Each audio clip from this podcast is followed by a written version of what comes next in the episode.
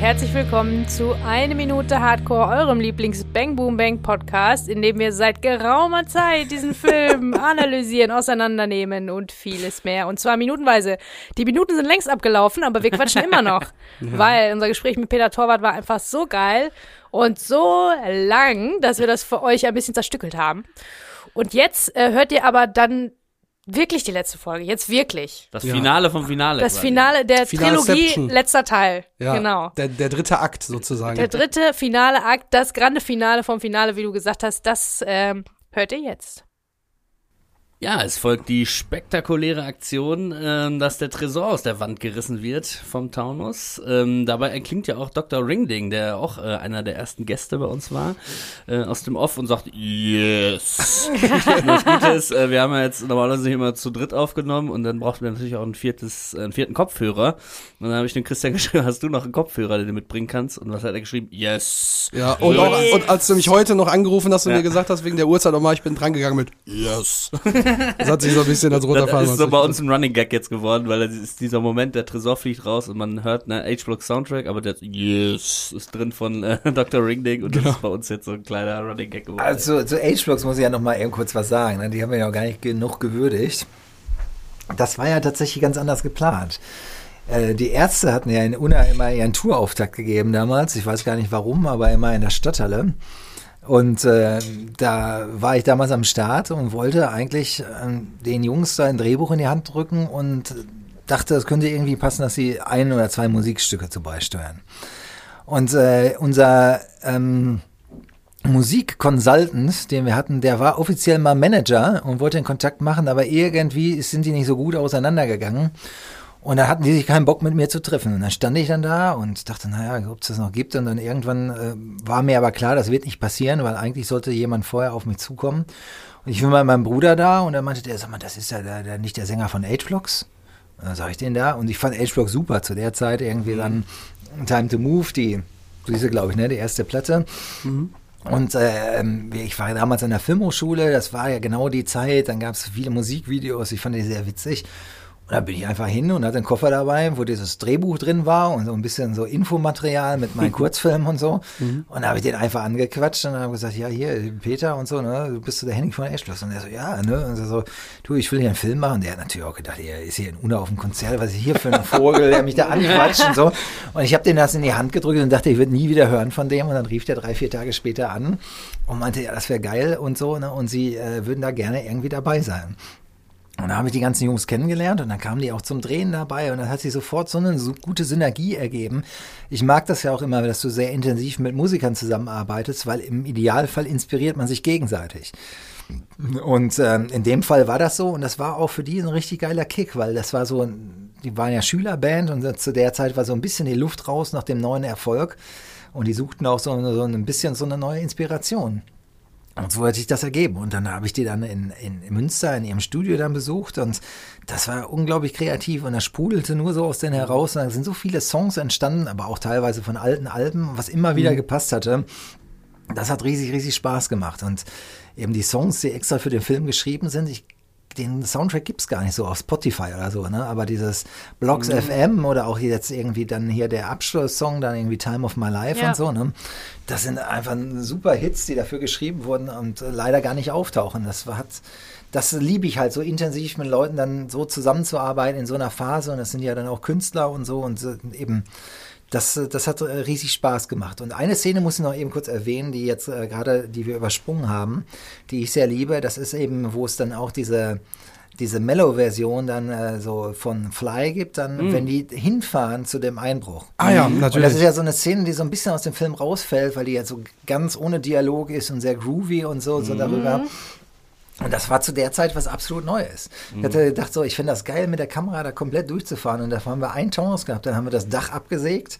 Im Hintergrund war ein Greenscreen oder Bluescreen, was wir gebaut haben. Und dann sind wir mit der Kamera, also ganz umständlich, das war ja auch so eine Kamera, die konnte man noch gar nicht so remote-mäßig richtig steuern, sind wir so da durch und haben die alle abgefahren. Und jeder wird so charakterisiert, wie die so drauf sind. So, ne? Dann irgendwie Kek, macht sie ganz genüsslich einen Joint an, zieht so, ne? genießt, gibt den rüber dann hinterher zu Andy, der lehnt so wieder Super so pass genervt, ja. passiv-aggressiv aggressiv lehnt er den ab und so, ne?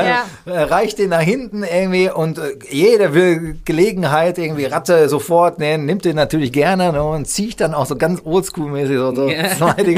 und dann weiter ein Schlucke, der und dann irgendwie dann anstickt und so. Und das fand ich eine super geile Nummer dann und so. Und dann auch so durch die Windschutzscheibe durch, die hinterher digital noch reingebaut wurde. Es war damals für die Zeit ein absolut ähm, neuer Style, so das einfach mal so zu machen. Und wir wussten alle nicht, ob das funktioniert, aber ich finde, die ist echt cool geworden. So. Ja, Eine auf jeden Stimmung, Fall. ja. Auf jeden Fall. Ähm, war das denn jetzt, äh, war das denn aufwendig? Das glaube ich, aber war das denn jetzt auch irgendwie ein großer Kostenfaktor, dass man so eine kleine Szene, die ja also nur zur Charakterisierung im Prinzip gut ist, da, da hat man ja schon ordentlich was reingebuttert Digitale dann, ne? Effekte haben zu der Zeit ein Höllengeld gekostet. Ja. Das waren alles an extra Rechnern, die es da damals für gab und so. Das, heute ist es ja alles ganz anders und so. Mhm. Ne? Und was da für ein Aufwand gemacht wurde und so. Das war schon, war schon teuer, aber ich finde, in dem Fall war es das Geld wert. Ja. Auf jeden Fall. Ja, Und was, was, was ist mit der, oh sorry, ich wollte alles- schon ne, wieder zum Tresor. Mach, mach ich weiter. Das ist ja im Prinzip die fette, die fette Action-Szene, ne? Wie der Tresor rausgerissen wird. Da sind wir ja jetzt, richtig? Was ist denn da der, also musste man dafür ganz viel Geld auch an die Seite legen, weil das so eine große, große Szene war, die große Action Nö, das war ja nur die, das ist eine Bild VFX-mäßig oder CGI-mäßig, wo ähm, der einmal von links nach rechts durchs Bild gezogen wird, mit dem Mond im Hintergrund. Das hatte Eckhard Jansen da so eine Kuppe gefunden, wo wir es drehen konnten und das haben wir in der Dämmerung gedreht und dann hinterher den Himmel ausgetauscht. Das sieht ja heute auch so relativ billig aus, aber trotzdem irgendwie so ein Comic-Bild, so was wir da so reingemacht haben. Und der Rest, das haben wir alles in Camera gedreht. So, ne? Das war genau so, ne? dass wir den Tresor hinterhergezogen haben und dann hat der auch die Funken gesprüht und hat, das hat alles gut hingebaut. Hauen. Das war schon aufwendig und so ein bisschen Stunt, aber Das war ihr habt kein Effekt. Bei den Containern, die ja jetzt aufgebockt wurden, sozusagen, um das Kampmann-Büro darzustellen, habt ihr dann quasi ein Mittelelement rausgetrennt, um dann Ja. Mauerblöcke einzuziehen, Genau. damit es richtig knallt. Das sind einfach Container aufeinander und innen drin haben wir ja auch das Büro richtig reingebaut. Also das war der Vorteil, dass wir innen und außen dann on Location drehen konnten. Okay, weil ich habe mir immer gedacht, so, okay, wir wissen, dass es Container sind, dann kommen da trotzdem so Mauerbrocken raus, irgendwie dann ausgesperrt und so, um dann diesen, diesen Knall noch mehr, noch mehr zu, zu Ja, potenzieren. wir wollten natürlich, dass keiner weiß, dass Container sind, sondern so ein gemauertes Büro ist und so. Ne? Hätte ich jetzt natürlich auch nicht richtig gewusst, wenn ich mich nicht so in der Form, wie wir es hier tun, auf, Ja. den, auf den Film vorbereitet hätte. Also beim, beim äh, ersten bis zehnten Mal schauen des Films äh, achtet man da ja weniger drauf, weil man ist jetzt fokussiert, okay, da hängt eine Kette, was passiert da jetzt? Und dann knallt's, da ist man natürlich auf einem ganz anderen Fokus. Und das war natürlich Christian Becker ganz äh, Produzent. Nein, wir brauchen dann irgendwie vier Kameras. Ich so, Christian, ich will, dass das in einer Kamera. Wenn das nicht hinhaut und so, ne? Da habe ich gesagt, das muss hinhauen, weil das ist cool. Die steigen da ein, fahren da raus und im Hintergrund reißen die das raus. Ich will da keine Actionsequenz machen aus verschiedenen Winkeln, alle ineinander und dann siehst du dreimal, wie der da durchbricht, hintereinander Ja, geschnitten und so. Ne? Und ich gesagt, das muss einfach arschcool erzählt werden und zum Glück hat's hingehauen. Ja, und dann äh, fahren die beiden da durch die Nacht, wie du gerade schon erzählt hast. Und ja, der Blitzer springt an. Wir haben das alle schon mal gehabt. Ja. Nur nicht in so einem ungünstigen Zeitpunkt. Das ist ja wirklich Also der die- schlechtmöglichste möglichste Die Zeitpunkt. Blitzernummer hatte ich ja schon mal in ähm, Mafia Mafia Pizzarazza eingebaut und ich wusste, dass das als Gag funktioniert, weil das so plötzlich unerwartet kommt. Aber hier war es natürlich noch bescheuerter, die Jungs mit dem Tresor, Tresor im Schlepptau. Sehr gut. Und ja, das, das haben wir auch auf so einer Ausfallstraße gedreht, so einer Landstraße da bei Unna und den haben wir uns dahingestellt. Nachgebaut natürlich.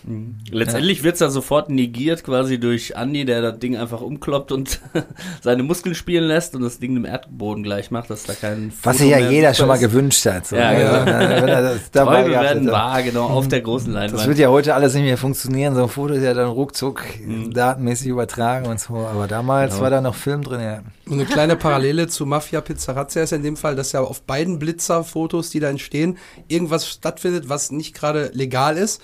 Also eigentlich schon, aber nicht so richtig. In dem Fall der Tresor, der Tresor im Schlepptau. Bei Mafia Pizzarazza wird ja, glaube ich, von Björn Hebeler gerade eine Dose Bier beim Fahren angesetzt. Nein, ist Nein, ist ja quasi Bier trinkenderweise auf dem Blitzerfoto drauf. Auf jeden Fall auch sehr gut. Ja, genau. Also es wird negiert durch den Basie, aber die Funktion natürlich der Szene ist dann, dass der ähm, Tresor hinten auf den Kofferraum knallt, so dass das auch nicht mehr aufgeht und Ganz dann genau. erstmal muss der Gegner, äh, muss der Schlucker noch verschlu äh, verschluckt bleiben, wollte ich gerade sagen, Genau. versteckt bleiben. Das ist Ähm, genau die Idee gewesen dazu. ne? Ne? Das macht natürlich in sich, finde ich, das, da kriegt es wahnsinnig Tempo. Mhm. Also bis sie dann bei Willy Tomczyk sind und dann wird kurz das Tempo wieder rausgenommen und dann äh, Willy Tomczyk, das, also Dann die Nummer, da kommen wir jetzt hin. Genau, das ist das nächste. An der Tankstelle Rabelt, Freddy Rabelt, die Mhm. gibt's heute noch als Esso-Tankstelle, sieht aber überhaupt nicht so aus, das haben die komplett platt gemacht. Mhm. Die war damals dann noch am Flughafen, so eine alte Oldschool ähm, Garage, so eine, so eine, so eine, so eine Tankstelle. Und äh, ich glaube, ihr hattet euch nochmal gefragt, was sind da für Namen auf Klingelschild? Das sind original die, die da wohnten. so, ne? Und so, da haben wir nichts ausgetauscht, da haben wir das einfach gedreht als Close-Up und dann äh, Willi kommt da, Da oben gab am es noch nicht die Fenster. Datenschutzverordnung. Und Genau. dann äh, den, den, äh, die Nummer da, wie, was, was, was er da vom Stapel lässt, Tomczyk, wo da rauskommt. Und auch so, äh, das ist auch so lustig, dass das funktioniert, dass er erst so richtig der Zuschauer erst kapiert mit, das, mit der Schleifspur. Ja. In dem Moment, wo er dahin ist, Ja. äh, was ist das denn hier, ne? Und so, ne, das heißt die Schleifspur. Und dann merkst du im Kino, dass vorher sich da keiner richtig Gedanken gemacht hat. Ne? Und dann hinterher, ich sag, das gib ich doch gar nicht. Ne? Gib- Gibbels zum Beispiel sagt man tatsächlich einfach hier in dem, in dem eher westlichen Ruhrgebiet. Bei uns sagt man im, im äh, Unna Dortmund, ja, das gibt's doch gar nicht. Ne? Sehr Und geil. er, ne, aber das gib ich doch gar nicht. Ne? Und so, das ist so Tomczyk, der so aus Herne kommt. Ja. Und dann lässt er da ja so einen dann vom Stapel dann hinterher. Das ist halt, das ist dann improvisiert so. Mhm. Tomczyk hält sich da an keinen geschriebenen Text, aber das brauchst du auch nicht, weil da Ja. geht's ja nicht um das Wort an sich, was er Mhm. da so loslässt, sondern einfach wie der dann da abgeht und so. Das macht natürlich riesig Spaß. Ja, oder? dass dann dieser, ach ja, stimmt ja, die schleifen das Ding jetzt quer durch die Stadt. Also wir sehen ja nur die Einstellung, wo du schon sagtest, wo der Himmel getauscht wurde, dass die Funken hinten so sprühen und da denkt man sich ja schon, oh, oh. Aber dass man wirklich den Schluss stellt, so, ach ja, stimmt ja, das ist ja alles zurückverfolgbar hier, die ganze Strecke.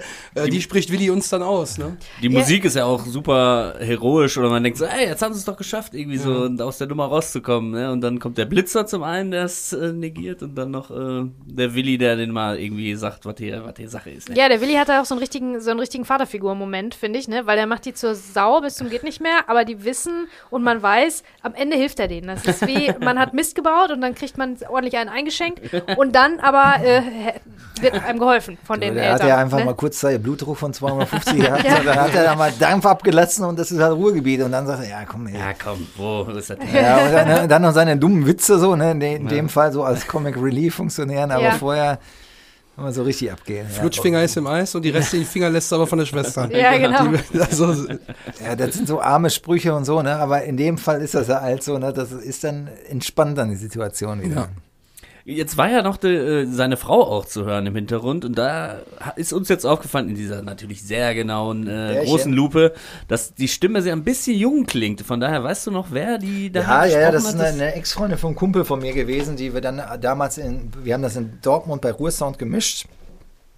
Und äh, da habe ich dann einfach dann mal alle Leute mal antanzen lassen, die so ein bisschen Ruhrpott noch drauf haben. Ja, Und da hat die das dann mal eingesprochen. Ne, weil sie so, ja, Bärchen kommt gleich. Ja, super. Bärchen, was ist denn da los? Wird, auch- wird auch sehr oft zitiert, auf jeden Fall Ja. kann ich jetzt nur aus eigener Erfahrung. Ja. Ähm, ja, genau. Dann sind wir im Krankenhaus und der Finger wird wieder angenäht. Und das Krankenhaus ist für dich ja auch ein ganz persönlicher Bezug, ne? Das ist äh, tatsächlich, äh, das war gar nicht ähm, ein Wunsch von mir, das hat sich so ergeben. Das ist dann äh, das Knappschaftskrankenhaus in Dortmund-Brakel ge gewesen, wo ich geboren wurde. Ja. Ich bin seitdem, glaube ich, auch nie wieder da gewesen dann zum Drehen. Und das ist ja auch dann, wo dann immer der Check-up gemacht wird mit allen Fußballern von Borussia Dortmund. Und äh, da haben wir diese Szene gedreht. Das war lustig dann so. Ne? Ich war damals 27 und so, nach 27 Jahren da aufzulaufen, dann drehen wir die Szene da. Das war witzig, ja. Und das war dann auch der Türöffner, dass du sagen konntest, ja, hier bin ich geboren worden. Wie sieht's mit Drehgenigen Nee, nee, aus? nee, nee, nee. Das war einfach plötzlich kam, ich glaube, der Uwe Stanek um die Ecke und hat gesagt, er hat ein gutes Krankenhaus gefunden und die wollen das auch machen und das ist Dortmund Brakel. Da haben wir gesagt, ach, ist ja witzig, da bin ich geboren. Super. Äh, genau, und dann findet Andi, der ja draußen wartet vor dem Krankenhaus, die Versicherungsunterlagen. Und ja, da erfahren wir jetzt irgendwie so, also Kampmann hätte den Andi tatsächlich humpeln lassen, was uns ja als ein Baustein irgendwie suggeriert, oder wir haben es rein interpretiert, man weiß es nicht, äh, dass ja vielleicht mit Andi jetzt hier der neue Schlucke großgezogen wird von Kampmann. Ne? Ist das vielleicht von uns eine Ich, Überinterpretation? äh, also das hatte ich, ja, kann sein. Also das hätte ich jetzt nicht, also ich glaube so, ähm, ich sag mal, äh, der hat, der hat Andi schon mehr Selbstwertgefühl als Schlucke. Also so lässt äh, Andi aus sich nicht, äh, der ist jetzt nicht der, der, der, der, der super Intellektuelle, aber das lässt auch an Andi nicht mit, da kann er noch so kaputt sein, nicht mit sich machen. Auch Also, 40 Jahre später nicht. das ist ja so, das ist 40 Also, Jahre Kampmann. Uiuiui. nee, das glaube ich nicht. Also Ja. ich glaube, der, der hat ja noch zu viel Stolz. Also den Ja. kriegst, du- so gebrochen kriegst du den nicht. Ja, wir haben nämlich eine Situation ganz am Anfang zu Beginn, wo Kampmann äh, Andi quasi die Unterlagen ja schon mal vorhält und sagt, er hätte das alles schon mal ausgefüllt, damit er sich mit dem Scheißdreck nicht auch noch befassen muss. Und dann sagt er noch, ja, aber dein Job ist doch auch nicht schlecht und wenn mal was an meinen LKWs ist, dann äh, lasse ich dich daran. Und dann guckt er noch einmal so über die Schulter und nickt dann einmal so von wegen so, ja, das wäre ja auch was. So, da dachte ich schon so, okay, ist er da schon so gebrochen, dass er sich Genau. dazu bereit erklären würde? Ja, aber er wird sich niemals so demütigen lassen, das glaube ich nicht. Ja, ja Das, gut. das glaube ich nicht. Also das ist, dazu ist er ein anderer Typ. ja. Also das so, ich, ich glaube, Schlucke war immer schon so. Mhm. Vom Kindergarten an war das äh, so und das ist Andi ja nicht. Mhm. Andi hat seinen Stolz und äh, der ist ja auch da. So, selbst wenn dann nichts so funktioniert, der, der Stolz ist immer da, das lässt er nicht mit sich machen, Mhm. das glaube ich nicht. Genau, ähm, ja, Kek kommt dann nach Hause, nachdem die ganze ähm, Krankenhausnummer abgeschlossen ist Ah. mit einem neuen ähm, äh, äh, ähm, Verband und äh, Der Traum kommt, ne? Die Traumsequenz. Genau. Ja, legt sich dann hin Da kurz und mal ein Wort drüber verlieren, da hat, oder? hast du die Zuschauer ja auch gut an der Nase rumgeführt. da ist jetzt nicht gekennzeichnet, wann hier der Traum anfängt. Ne? Er Also, legt sich einfach hin und So Sachen, Sachen mag ich einfach, wenn du die Leute überraschst. Es Mhm. es kommt aus so einem Realismus. In American Werewolf gibt es auch so Szenen und so, die ich total mochte. Und er kommt nach Hause und alles es fühlt sich noch total echt an und Mhm. so, ne? Und er legt sich da hin und dann kriegt irgendwann äh, läuft Kalle auf und da weiß ja noch so dann hinterher, wo ist meine Kohle? So, ne? Das ist noch so, ne? Und da ist ja so, wo man echt überrascht ist, boah, Kek ist aber drauf jetzt gerade. Was, Alter, ey, geh mir nicht auf den Sack mit deiner Scheißkohle, verpiss dich einfach aus meinem Leben, so, ne? Ja. Und er denkt, Alter, was ist denn mit dem los und so, ne? Das wünscht man sich ja, dass er dem das irgendwann mal sagt, so, so, ne? Und so. Und dann ist es aber ein Traum und dann irgendwie die Nummer und ballert da drauf und das mochte ich halt so, weißt du, dass du dann aus dem Traum und wenn ein Dinge stressen und dann fand ich das witzig irgendwie, das war natürlich damals From Dusk Till Dawn, der rauskam und dann diese Szene und dann wacht er da auf und dann wird dann auf ihn draufgeballert, da hatte ich einfach riesen Spaß dran. Das so zu machen, die Maske hatte Robert Rebele damals gemacht. Wir mussten noch so ein bisschen retuschieren, weil die Augen, das war noch alles mit Latex geklebt. Heute würde man alles alles mit Silikon und äh, so so so synthetischem Kleber machen, der für, für kosmetische Sachen so produziert ist. Es war damals noch Mastix und äh, geschäumte Teile aus Latex. Aber das sollte ja auch nicht jetzt so super echt aussehen, so wie jetzt bei Blood Red Sky, sondern es sollte immer so ein bisschen diesen Augenzwinkerer haben, aber das Kek wieder am nächsten Tag so hochschreckt und denkt, ach Gott, war ja alles nur ein Traum und dann sieht er seine Hand ist in Gips, also nicht alles war ein Traum. und dass sich da so irgendwie die, die, die Painkiller und er dann noch einen Joint geraucht, alles so vermischt und so, das Ja. finde ich, passte ganz gut. Und dass er dann irgendwie die Knarren hochhält und Rock'n'Roll ruft, das, also, Das war Ralf Richter. Das Ah, ja. war auch ein geflügeltes Wort, das ging dann äh, Rock'n'Roll. Ne, das, war, okay. das war Ralf. Ja. Ich habe es schon fast gedacht, weil er. Wie Vietnam immer- auch, so, ne? Ja, das sind ja. so Nummern, die, ist so bescheuert, aber das ist ja, das ist Ralf. Ja. Ja, genau. Und dann ist es quasi auch schon am nächsten Tag. Äh, Andi wartet dann vor Kampmanns Büro und äh, ja, Kek kann gerade noch verhindern, dass er da einfach reinrennt und äh, dem äh, lieben Werner auf die lieben vor allen Dingen Ja. äh, Werner auf die Mütze haut. Ja, ne? mit dem Also, Basie, ne, um den sich ja gleich noch gestritten wird. Also was ich da mag, ist so die Dynamik aus dieser völlig übertriebenen, surrealen Traumszene, wieder in so einen Realismus zu kommen und am nächsten Tag die Ernüchterung und dann warten sie und sie können nichts machen. So Katerstimmung ein bisschen. Ja, auch, ja, ne? so ganz genau. Und das ist so, so, so echt so am nächsten Tag. Das fühlt sich so authentisch an. Dann gucken sie das so aus der Ferne und äh, nur beobachten, dann in so einer teligen, wie dann der Kampmann da an dem Loch ist und gestikuliert und so. Das eine ganz coole Stimmung. Ja. Und da hat es dann auch wieder geregnet, ne? Oder war zum, zumindest Ah, gruselig? ja. Oder habt ihr dann da Sprenkler Nee, aufgestellt? das, das war Originalregen. Wir hatten nicht das Geld und so, da immer abzuwarten, bis der Regen vorbei ist. Wir mussten irgendwie drehen. Mhm. Haben wir hinterher lieber nochmal Regentropfen drauf gemacht, um die Continuity so zu halten. Aber Ja. ja. Aber es Ja. passt auch wirklich wieder super gut zur Stimmung. Ja. Das Wetter ist auch gut heute, ne? Ja, ist auch Wetter. Ja, du, der, Polgi. Polgi halt Der alten so. Wemser. der war ja nie so gedacht, der Spruch. Ne? Ich habe gedacht, dafür ist vielleicht die Sonne, ja, ist ja gut. Ne? Und wer das ja so sagt, ist ja gut heute. Ne? Was führt euch hierher? Ja, Wetter, ne? Ist auch gut heute, ne? Ja, das ist, ich weiß gar nicht, was der heute macht. Das ist so ein Darsteller auch aus Unna gewesen, den hat die vorher schon in Kurzfilmen dabei gehabt und in, äh, in dieser Nummer damals da die zwei beiden vom Fach waren die dabei. Das war ein witziger Typ, der einfach so, so, ich glaube, der hat hinterher so ein Stand-Up-Programm probiert. So, ich habe den so ein bisschen aus den Augen verloren. Thomas Graf oder Gawronski. Graf Stimmt, der war mit zwei. Namen. Ja, der hat Ja. so zwei Namen aufgeführt, ja. Aber der, einfach so geil, wie der macht, weißt du, so ein Typ so bei der Bullerei, so gemütlich gelandet und so, ne? Und dann so, oh, man tut so, ja, Oh man, du. ah, die Ganoven haben wir auch schon. Und so. Ja, in Bilmerich ins Forellenzuchtbecken. Da kriege ich ja immer einen Anschiss, wenn ich in Unna bin. In Bilmerich oh. gibt es gar kein Forellenzuchtbecken. Irgendwann wollten sie mich dafür verpflichten, dass ich eins spende. Aber ich, ich finde dann auch immer geil, wenn man sich so zu Ende einfach nur so Gags, ne, die dann so erzählt werden und das erzählt so viel. Man stellt sich dann so bildlich vor, wie dann Tomczyk abends noch Willi da hingefahren ist und der den, den Tresor irgendwie noch reingewuchtet hat und so. Ja, ja lustig. Ja. Das ist wirklich gut. die Vaterfigur da auf jeden Fall. Ja, und dann ist ja nicht nur Holgi, der alten Wemser, äh, da zu sehen, sondern auch Björn Hebler, heute äh, in der äh, Abschlussfolge ja auch schon äh, des Öfteren zu hören Vielfach gewesen. erwähnt. Wir ne? sind auch ähm, immer noch dankbar. Genau, ähm, ähm, der Schubkarremann, Schub Schubkarremann, äh, der ja. immer noch eine Einladung offen stehen hat. Wir haben es nicht vergessen, hier ja, in die Kellerbar zu kommen. Ne? Staue. Genau, und äh, ja, da werden wir bestimmt mal irgendwie ihn kontaktieren und mal schauen, dass wir da vielleicht mal den Kurzfilm uns nochmal anschauen, wo er auch die mhm. Hauptrolle gespielt Lade hat. Lade den mal ein zum Kurzfilm, dann soll er ja. euch da einen erzählen. Und Sehr gerne. Dann äh, laden wir das ungeschnitten einfach hoch. genau. Einfach durchlaufen lassen.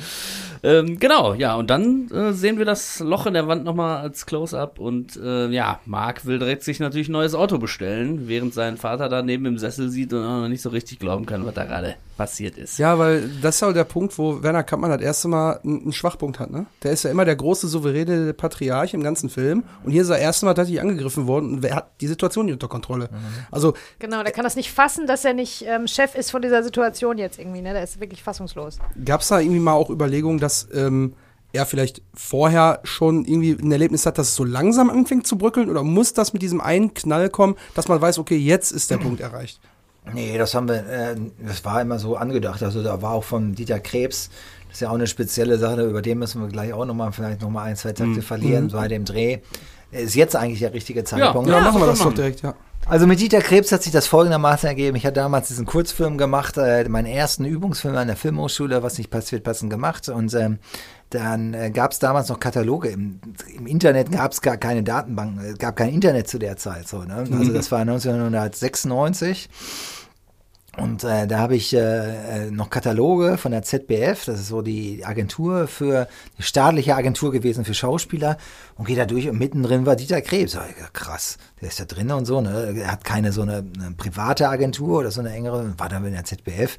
Und da habe ich ganz naiv dem handschriftlichen Brief geschrieben und gesagt, sehr geehrter Krebs, ich bin ein Riesenfan und so und ich möchte da gerne was machen und mein erster Übungsfilm und vielleicht kann ich Sie dafür begeistern. Habe das Ding rausgeschickt und dachte, ich höre nie was. Und dann saß ich damals mit Björn Hebler und noch so ein, zwei anderen Kumpels in mhm. München äh, bei McDonalds und plötzlich rappelte mein E-Plus-Handy zu der Zeit, so als man die Antenne rausziehen musste. Äh, und äh, dann ja, hier ist Dieter Krebs. Ja, und ich raus und so. Ich so, Herr Krebs, hallo und so. Ne? Ja, er hätte das Drehbuch gelesen und äh, das liest ja ganz gut und einmal im Jahr macht er sowas und so. Ne? Und wenn das zeitlich passt, dann hätte er da Interesse, das zu machen. Die Bedingung wäre aber, wir müssten ihm 1000 Mark zahlen.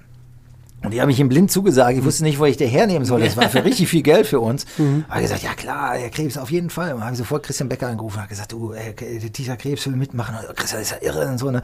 Ja, er will tausend Mark haben. Ja, überhaupt kein Problem, das leihen wir uns irgendwie zusammen und so, ne? und äh, dann haben wir das auch gemacht und ich habe den damals dann noch besucht in Hamburg. Bin da damals mit meinem Co-Regisseur, der mich dann inszeniert hatte, weil ich da Mitspiel gespielt habe, den Tim Trageser mit der mit mir zusammen studiert hat an der Filmhochschule, nach Hamburg gefahren. Und wir haben aber alle Schauspieler, wir sind auch hier durchs Ruhrgebiet gefahren, die irgendwie in diesem Kurzfilm mitspielen sollten, vorher aufgesucht und waren dann in Hamburg und da wohnte er damals lustigerweise neben Dieter Pfaff. Die waren dicke Kumpels, die beiden ah, Dieters. Ah, okay. Und er hatte uns zum Grillen dann eingeladen und war total lustig. Dann kam er irgendwann dann an und hatte überall Bierflaschen in, in, in, in der Hand, drei Stück jeweils und in den Hosentaschen und so. Und da saßen wir da bei ihm und es war eine sehr lustige Atmosphäre. Und äh, dann äh, kam es dann irgendwann zum Dreh, das war 1996 im August, weiß ich noch, und wir waren natürlich alles super aufgeregt und er hatte nur einen Drehtag. Mhm. Und äh, das passte alles so ganz gut. Und ähm, dann kam er abends und hat schon ein riesen Missverständnis gegeben, weil wir mussten, wir hatten den Tag vorher länger gedreht, mussten dann den Drehstart am nächsten Tag eine Stunde schieben. Das hatte er aber nicht mitgekriegt, aber unser, oder unser Fahrer nicht mitgekriegt, ihm wurde das mitgeteilt. Der Fahrer wusste aber nicht Bescheid und der hatte am nächsten Tag aus dem Hotel geklingelt. Er meinte, nee, eine Stunde früher. Der Fahrer sagt, nee, jetzt. Und dann kamen sie an und war eine Stunde an- dann am Set, wo noch keiner da war und so. Und dann kam ich dann dazu und dann mein, hatte er mich begrüßt. Ja, da ist aber schon eine Menge schiefgelaufen. Ich dachte, du Scheiße. Und trotzdem haben wir es irgendwie gekriegt, an dem Tag das so geil hinzukriegen. Und äh, ich hatte da auch ein paar Experten dabei, Ralf Richter und Willi Tomschick, die nicht unbedingt die, die diszipliniertesten sind. Aber die Hierarchie an dem Tag war klar, Dieter Krebs war da und, und da hatten die sich auch hinten angestellt.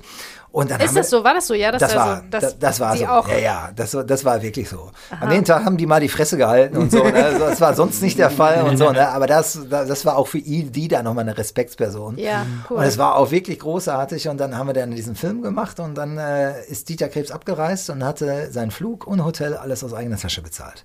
Das heißt, die 1000 Mark, die wir hatten, hat er am Ende, das war so ein bisschen, er hat gemerkt, das ging gut ab und da ließ er sich dann noch nicht lumpen. Und äh, dann habe ich ja den Vielleicht so ein kleines Ding einfach so, ah, mal gucken, ob sie es ernst Vertrauensvorschuss. meinen. ja, ja, ja, ganz Wenn genau. Wenn sie es ernst meinen, dann machen die ganz, das, wenn ganz die mich genau. wirklich wollen. So. Ja, ja, genau so war das auch. Und dann hatten wir, äh, dann, dann hatte ich diesen Mafia Pizza Razzia gemacht und da war jetzt nicht eine Rolle für ihn dabei und dann habe ich ihm irgendwann das Drehbuch geschickt für Goldene Zeiten. Äh, Quatsch, für, für Bang Boom Bang. Beziehungsweise er sagte mir vorher zu mir, ich habe gehört, uns war ein Film gemacht. Warum war ich denn nicht dabei? Ich so, ja, Herr Krebs und so, da war noch keine Rolle und so, ja, ich will da unbedingt dabei sein. Hat gesagt, ich habe da gerade was, ich schreibe meinen Langfilm und so und da habe ich eine Rolle für Sie. Und den hatte ich auch immer im Kopf. Wie Ralf Richter auch. Tatsächlich, Ralf Richter war der, der mit Semmel irgendwann um die Ecke kam. Fand ich auch, passte super. Wir hatten uns in München in so einer Pizzeria getroffen.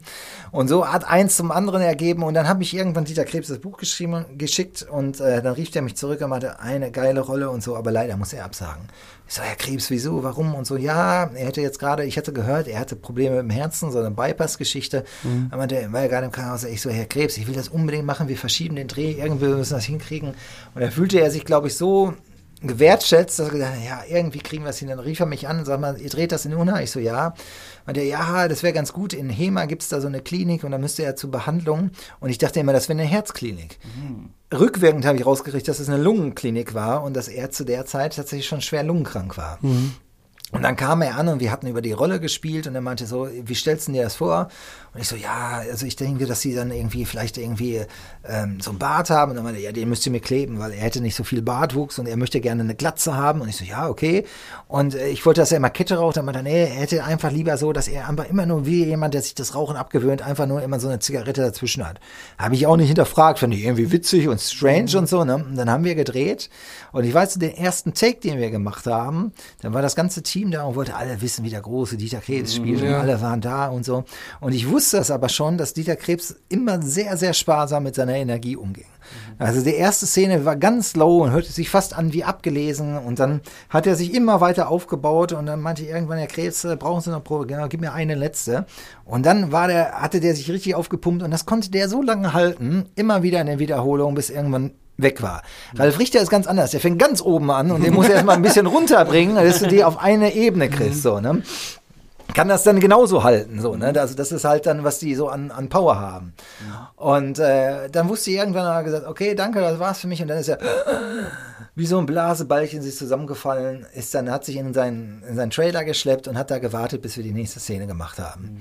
Und dann haben wir irgendwann den Film Entschuldigung, weißt du noch, welche, welche Szene das war jetzt so im, im Nachhinein? Die jetzt wirklich dieser erste Take? Ja, das war das tatsächlich im, im, äh, in dem, ähm, Im Büro oder? oder? Nein, das war schon mal eine vorher. Da gibt's eine, wo er den Andi abholt, wo der Bart richtig scheiße geklebt ist.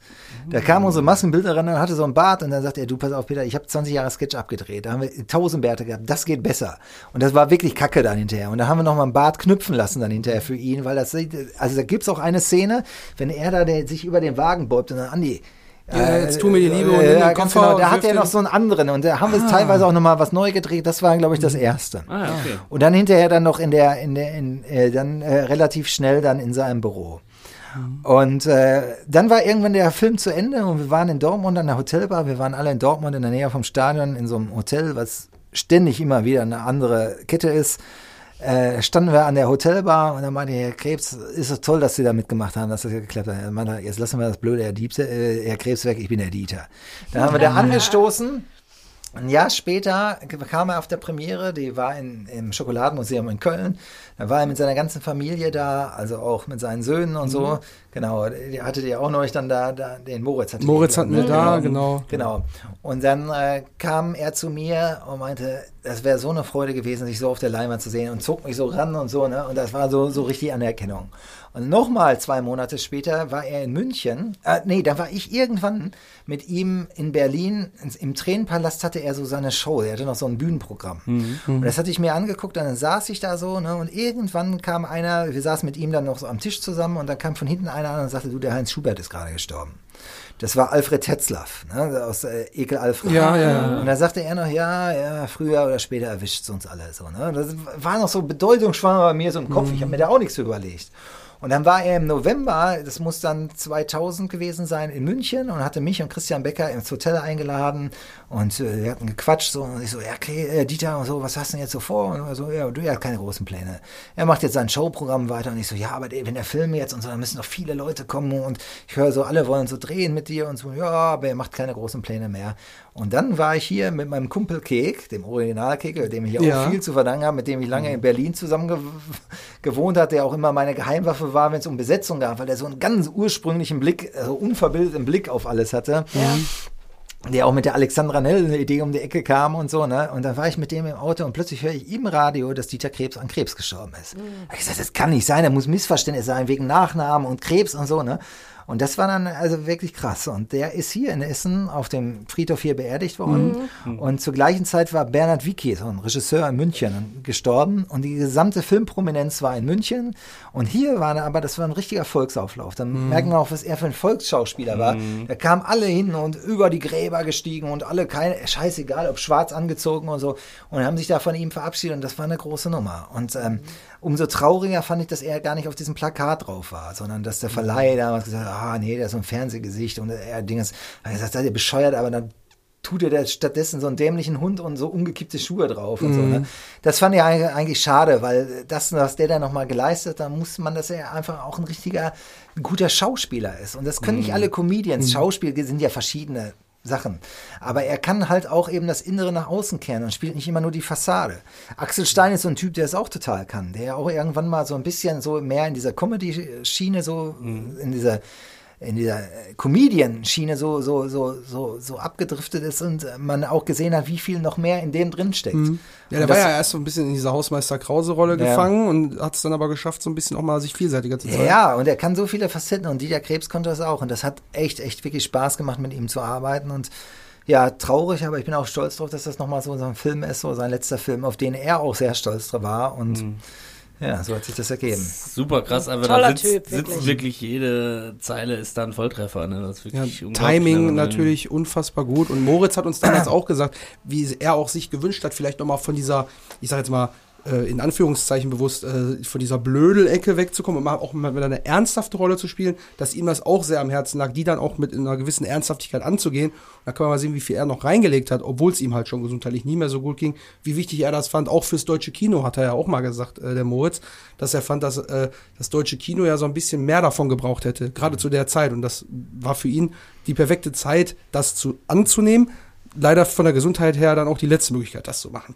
Aber die Delivery, wie er es dann gemacht hat und mit, mit allen Energien, die er noch hatte, Ja, das hat natürlich Freude den daran, Film so- so, sehr bereichert. So ne? ein Arschloch zu spielen, so, weißt du, so, ne? Überhaupt so, ne? Alles so, in, das, das war schon, ja, war großartig. Ja, das Äh, macht den Film auf jeden Fall auch aus. Und wir haben uns äh, deswegen auch die Minuten teilweise auch als Lieblingsminuten noch rausgesucht, weil das so ein imposanter Auftritt ist von ihm. Und äh, Moritz hat uns ja auch gesagt, er hat immer viel ge- gearbeitet, hat auch ein exzessives Leben geführt, aber er hat immer so viel Energie und so viel ähm, Vorbereitung in solche Rollen reingesteckt, das zahlte sich am Ende dann komplett aus. Ne?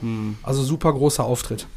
Wie war das Zitat, er hat an beiden Enden gebrannt oder so. Genau, Das ja, so- genau. Das ist dann einfach, Viel, viel gearbeitet, viel gefeiert. ja. Und dann war das, bist du jetzt für immer das letzte große Projekt. Ne? Das ist natürlich auch echt, Kam die Geschichte, also ist das irgendwann zu einer Bürde geworden, dass man dann immer damit gemessen wird, dass so die letzte große Rolle von Dieter Krebs war? Also ist das irgendwann, sagt man dann, okay, ja, ich bin natürlich super stolz darauf, aber muss man das immer mit Bang Boom Bang dann verglichen haben? Also kam, bist du da mal mit konfrontiert worden? Na, also, äh, ja, äh, aber da habe ich mir jetzt nicht groß Gedanken drüber gemacht. Also ich fand das einfach cool, dass er dabei war. Genau, und ich bin einfach super glücklich, dass er mit der Rolle nochmal und dem Film so glücklich war. Ja, das hat man auf jeden Fall auf der Leinwand gesehen. Ja, toller Typ. Absolut. Ja, jetzt kriegt man schwer die Kurve wieder zurück. Ja. So, ne? das ist, äh, Aber das hat ja der Film auch, ne? dass es Ja. nicht nur rein Komödie ist, sondern dass Ja. es eben auch dann diese dramatische Momente hat und so. Ne? Ich mag das ja so, also mir haben auch Leute dann gesagt, sie fanden dann also diese Szene mit Schlucke am Grab komplett daneben, weil das so eine Tiefe hatte, was in den Film überhaupt nicht reinpasst. Ich sehe das überhaupt nicht so. Also ich äh, mag genau das, dass es so abwechslungsreich ist und ich finde, man kann da auch immer nur lachen, wenn es zwischendurch auch mal ernst wird und so, ne? Und das macht's halt auch aus. Das Gleichgewicht haben wir auf jeden Fall gleich auch direkt wieder als nächstes. Also ist gar nicht mehr lang. Und als nächstes geht's dann wirklich in, in äh, Schluckes Wohnung rein.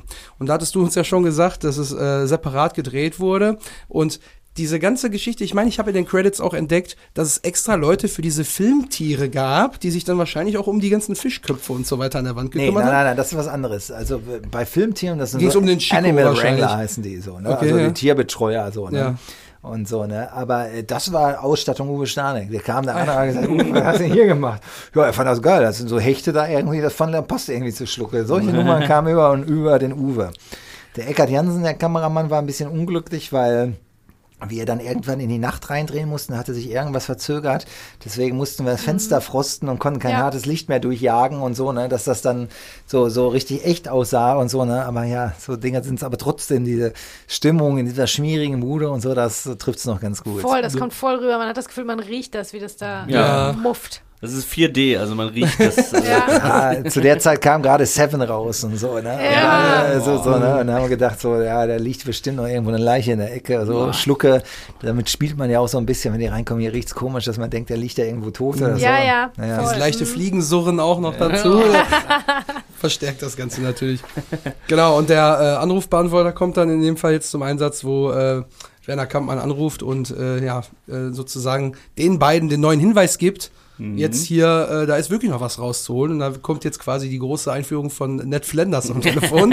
äh, wie kam die Simpsons äh, ähm, Haben Connection wir auch nie gefragt. Also 20th Century Fox, keine Ahnung, ob die jemals davon irgendwie äh, gehört haben. Ich weiß nur, wir waren Simpsons-Fan und haben das einfach, einfach so reingeschrieben. Das fand ich so blöd mit Ned Flanders und so. Ja, das war schon irgendwie eine Institution damals, wirklich. Simpsons irgendwie Absolut, ja. 18 oder 19 Uhr, glaube ich, später dann der Sendeplatz auf 90er ProSieben und so, irgendwie. ne? Ja. Das war echt Kindheit so, ne? Jugend, also, ne? Aber da fällt unseren beiden Buddies ja schon wieder was auf die Füße, ne? Wofür die nichts gemacht haben. Irgendwie, also jetzt fangen ja an, diese Loose Ends äh, so ein bisschen zusammenzukommen, so langsam, ne? Dass man die alle so miteinander verbindet, Teile der Geschichte. Ähm, also, dass die einfach zufällig da sind, wenn der Anrufbeantworter angeht und äh, Kampmann anruft und Dirk ist auch noch Nee, so nee, blöd nee, nee, da ist ja eine drauf. Nachricht drauf. Da ist ja eine Nachricht drauf. Ach so, genau, die hören die Nachricht ab, aber dass dann der Kampmann aber auch so blöd ist und da drauf quatscht, was, was geplant war, ne? Ja, gut, aber in der los Geschichte ist ja keiner da so ein richtiger Gangster. So, ne? Nee, Schluck, die ey, sind Sau, ne? Völlige Nee, nee, Amateure. ruft, ruft ja erst, glaube ich, Mark an, ne? Ja, Mark, hier, äh, äh, ey, Schlucke, hier ist Mark. Geh weg, Ey, lass mich mal, lass mich Schlucke, mal. du Sau! Wie, wie kann man sich so, So richtig gut. vorstellen? Ruf du den an und dann schafft es Marc genau einen Satz zu sagen, bevor sein Vater es doch wieder übernimmt. So, ne? Ja, ist einfach so dieses Machtgefälle ganz klar auch wieder äh, äh, zu, zu sehen. Ne? Und äh, ja, dann gehen wir in fröhlichere Zeiten, denn Ja. äh, es läuft ganz laut Westernhagen im Auto. Und da hast du ja wahrscheinlich auch noch eine Geschichte zu, wie das mit der äh, Geschichte um den Western eigentlich Ja, zustande kam. das war lustig, da äh, eben unser Musikkonsultant, den wir da hatten, der hatte da mehr in Kontakt gemacht zu Götz Elbershagen, der damals der Manager war von Westernhagen, ich weiß nicht, ob er das immer noch ist. Und da gab es dann in Hamburg dann eben so eine Release-Party vom Westernhagen-Album und das war in so einer weißen Villa direkt an der Alster in der Nähe vom Hotel Atlantik. Und dann durfte ich dann dahin und war eingeladen und kam da an und dann kam eben Götz Elbershagen auf mich zu und meinte, okay, ähm, ich will, du, du willst irgendwie mit Westernhagen sprechen. Da habe ich gesagt, ja, hier mein Film und so. Und dann meinte er, okay, uh, you got one minute, one chance, so go for it. Ne? Und ich so, okay, alles klar. Und dann stand ich da und dann war Westernhagen und habe gesagt, ja, ja, Westernhagen, was soll ich Ihnen sagen? Mit 18 ist unser so Partysong gewesen, so in der Abi-Zeit und so. Ich drehe gerade meinen ersten Film und ich will, dass das dann, ja, okay, alles klar. Das war es dann schon und so, ne? So easy war das und dann haben die das irgendwie, weiß nicht, was das gekostet hat, irgendwie klar gemacht. Aber der Film ist so essentiell, weil das so dieses Lebensgefühl so vermittelt, so mit 18 Radien, so rum. Und so, ne? Und das war halt geil. Und die können das so kriegen, nicht schön, aber geil laut! und äh, das passte einfach so, so sehr da rein, das fand ich, fand ich lustig. Ja. Genau, und die beiden fahren dann jetzt quasi mit dem Auto, mit dem Taunus äh, weiter. Und dann äh, Wird Kampmann nochmal angerufen Genau. und äh, der Übergabeort am Stadion wird klar gemacht. die besagte Mauer mit den Glasscherben oben drauf. Die gab's ne? tatsächlich, die Mauer da, die Bau äh, Glasscherben, die haben wir da selber reinbetoniert, da so ein bisschen und so. Das war so eine frickelige Nummer, wo wir uns irgendwie überlegt haben, wie kann man das jetzt schnell machen und äh, wir müssten ja auch Drehorte benutzen, die wir schon mal irgendwie hatten und dann kamen wir irgendwann auf die Nummer. Was ich aber lustig finde, ist, wie Andi da im Gebüsch sitzt und dann äh, die Nerven verliert, weil die Jungs da den Wagen malträtieren und so, ne? Und das, äh, das dadurch alles wieder komplett aus dem Ruder läuft. Genau. Der, ja. Genau, die beiden Jungs kommen dann, Bernd und Kai. Wir hatten äh, vorhin, da kamen sie ja schon einmal Bernd vor. Bünzler, Kai Bünzler. Bernd Bünzler ist der Kumpel, der da bei mir, bei der, der mittlerweile Geschäftsführer bei der Redback ist. Und Kai ist sein Bruder von Orange But Green, die auch so einen Song gemacht haben und damals auch die Musik zu meinen Kurzfilmen. Und da trägt, glaube ich, Björn Hebeler sogar Das noch ein T-Shirt. Von in Ja, ja, ganz genau. Ja. Orange But Green, so hieß Genau. die Band, ganz genau. Ja. Und äh, genau, da, da haben wir uns einfach den Namen dann bedient. Super, weil eigentlich denkt man sich so, Bernd und Kai sind jetzt nicht die, äh, oder zumindest Bernd ist auf jeden Fall nicht der erste Name, wenn man an einen Skater denkt. Ja, oder vielleicht, ja, Nee, das vielleicht- klingt auch irgendwie wie Ernie und Bert, so die beiden. So, ne? so, so, so kommen die auch rüber, aber Ja. Ja, und äh, wie gesagt, Christian und ich sind ja dann auch da an dem Stadion ähm, quasi äh, durchs Gebüsch gewandert, Ja. weil wir da auch irgendwie rein wollten. Und es ist ja jetzt mittlerweile, ich weiß nicht, ob es jetzt komplett schon abgerissen ist, aber es war damals schon komplett abgerissen. Ja, es war gar nicht, ist es war fast, nichts mehr da. ist Nee. fast da alles abgerissen. was Nur das, nur das. Tor vorne existiert noch. Ja. Diese weißen Wände, man, also das Häuschen an sich ist halt nur noch Mauerwerk, aber man hat noch eine Ahnung, wo da der, Was wie jetzt du hier schon sagtest, ne? der äh, Kassenlimbo stattgefunden hat. Genau, wir sind da gewesen und äh, wir sind aufs Gelände gekommen, mehr möchte ich gar nicht sagen, und haben uns das dann da nochmal angeschaut. Aber was noch erhalten ist, ist die ganze Auffahrt vorne, wo kann man den Mercedes parkt, aussteigt, dann äh, auf den, also Richtung Platz läuft und den besagten Spruch bringt. Also das sieht man schon noch und man, witzigerweise sieht man auch hinter dem Tor noch äh, das Haus, was auch im Film schon zu sehen ist. Ja, und dann stimmt, haben wir noch ein, zwei Fotos da gemacht. Also es hat einem schon noch mal so ein Gefühl dafür gegeben, was da wirklich los war damals. Mhm. Ne? Also da war ja wirklich Trubel angesagt. Genau, und äh, es gab ja damals auch die Tour, das hatten wir auch schon mal irgendwie kurzzeitig angesprochen, dass man, dass die Leute so eine Location-Tour gemacht haben mit Bussen und so weiter. Ne? Damit hast, hast du das damals irgendwie Na, mitgemacht? nee. Äh, oder mit, mitgemacht wäre auch lustig, wenn du dich mal so, äh, hättest du mal Nee. ein Bart angeklebt oder so, dich so verkleidet, hättest dich reingesetzt und mal gehört, was die Leute so erzählen. So, Nee, nee, habe ich tatsächlich nicht. Nee. so, wie, so wie Kevin Smith damals, als äh, Dogma sein Film rauskam. Ja. Der wurde irgendwie protestiert, weil ne, so Gotteslästerung, da steht Mhm. Alanis Morissette spielt Gott und so, und wow, eine Frau und so, ne? Und ähm, Die so aber ein irgendwie einen Handstand am Baum macht, ne? Ja, ja, das? also genau. total abgedreht und auch die Engel spielen eine Rolle, also sehr blasphemisch alles in Amerika vor allen Dingen, da wurde er protestiert und Kevin Smith ist auch selber auf die äh, Demo gegangen mit so einem Schild so, buh, irgendwas, keine Ahnung und dann wurde er interviewt auch so im Fernsehen, hat gesagt, ja, würde ich mir nie angucken, so ein Scheiß und so, aber so hättest du ja vielleicht bei der Tour auch mitmachen können und hat so Fragen gestellt, so, ach ja, wie war das und das? nee, aber da hattest du nichts mit zu tun, Da dieser hatte ich nichts Bustour. mit zu tun, nee. Ne. Aber war ja, also es scheint ja ganz gut gewesen zu sein, als wir da äh, waren bei dem Kiosk, haben die auch gesagt, ja, früher kamen die Bus, äh, die Leute busseweise und dann haben die natürlich da am Kiosk immer nochmal Nachschub geholt, wenn die sich da Ja. eingebechert haben während der Tour. Also für das Kiosk, äh, da wo Sch Schlucke abgeholt wird, war es auf jeden Fall ein Erfolg. Ja. Ähm, genau, ja, und dann äh, geht's weiter mit, dass ähm, Andi ja dann in die, äh, quasi in, in Kampmann hineinläuft und ähm, Bist du am Trainieren? ja. also der hinterfragt auch gar nicht. Könnte Andi Ja. da jetzt irgendwie ne, äh, da mit drin sein? Nee, nee, auf gar keinen Fall. Äh, Kampmann überredet ihn da natürlich den Koffer über den Kampmann ist über jetzt auch nicht der werfen, Schlauste, ne? ne? Das ist halt so, so, ein, so ein emotionsgetriebener Typ, ne? Der dann, also alleine dann, ey, gib mir her, Schlucke, du dumme Sau. So, ne, eben da drauf zu sprechen, dann hast du es dann auch noch auf Tape dann hinterher, so, ne? Aber Ja, so sind die halt alle in der Geschichte. Ja, und dass äh, Andi da jetzt so ein bisschen, er wird da so ein bisschen als, eigentlich möchte ich mich gerade rächen, wird er so gezeigt, ne? aber er muss es ja unterdrücken, weil er nicht auffliegen lassen will, dass er irgendwie auch zu diesem Flanders-Kosmos gehört.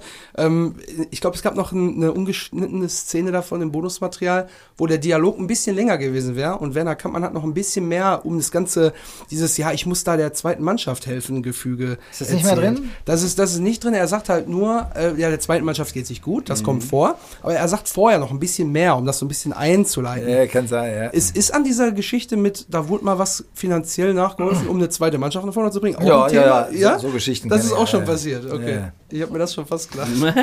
Auch mit so einer komischen Geldübergabe am Autobahnrastplatz und so, ja.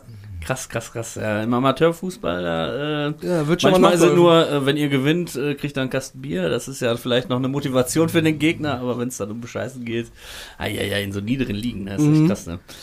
Ähm, Genau, und der Taunus wird demoliert, das haben wir ja vorhin schon gesagt. Kampmann überredet jetzt Andi da mitzukommen und einzusteigen. Und ähm, ja, ich sag jetzt mal so, dieser, dieser ganze Ablauf mit dem Wurf über die Mauer und so, da merkt man schon die ganze Zeit, Andi fühlt sich super unwohl. Ist es irgendwie mal gedacht gewesen, dass, dass vielleicht Werner Kampmann oder Mark Kampmann sich darum kümmert? Oder kam Andi da mit rein, damit halt so ein bisschen die Geschichte noch mehr enger sich zusammenschnürt, weil Andi und Kampmann jetzt so die großen, eigentlich ja Mentorverhältnis, aber jetzt so ein bisschen Also sie Gegenspieler wissen ja nicht, wer hinter der Mauer steht. Es könnte ja auch sein, dass er wirklich Rumänen sind und so. ne? Und damit dann der Schießprügel dann nicht zum Einsatz kommt, kam den der Andi da ganz gut gelegen. Und ich mochte das halt immer, wenn die Dinge genau immer total bescheuert laufen.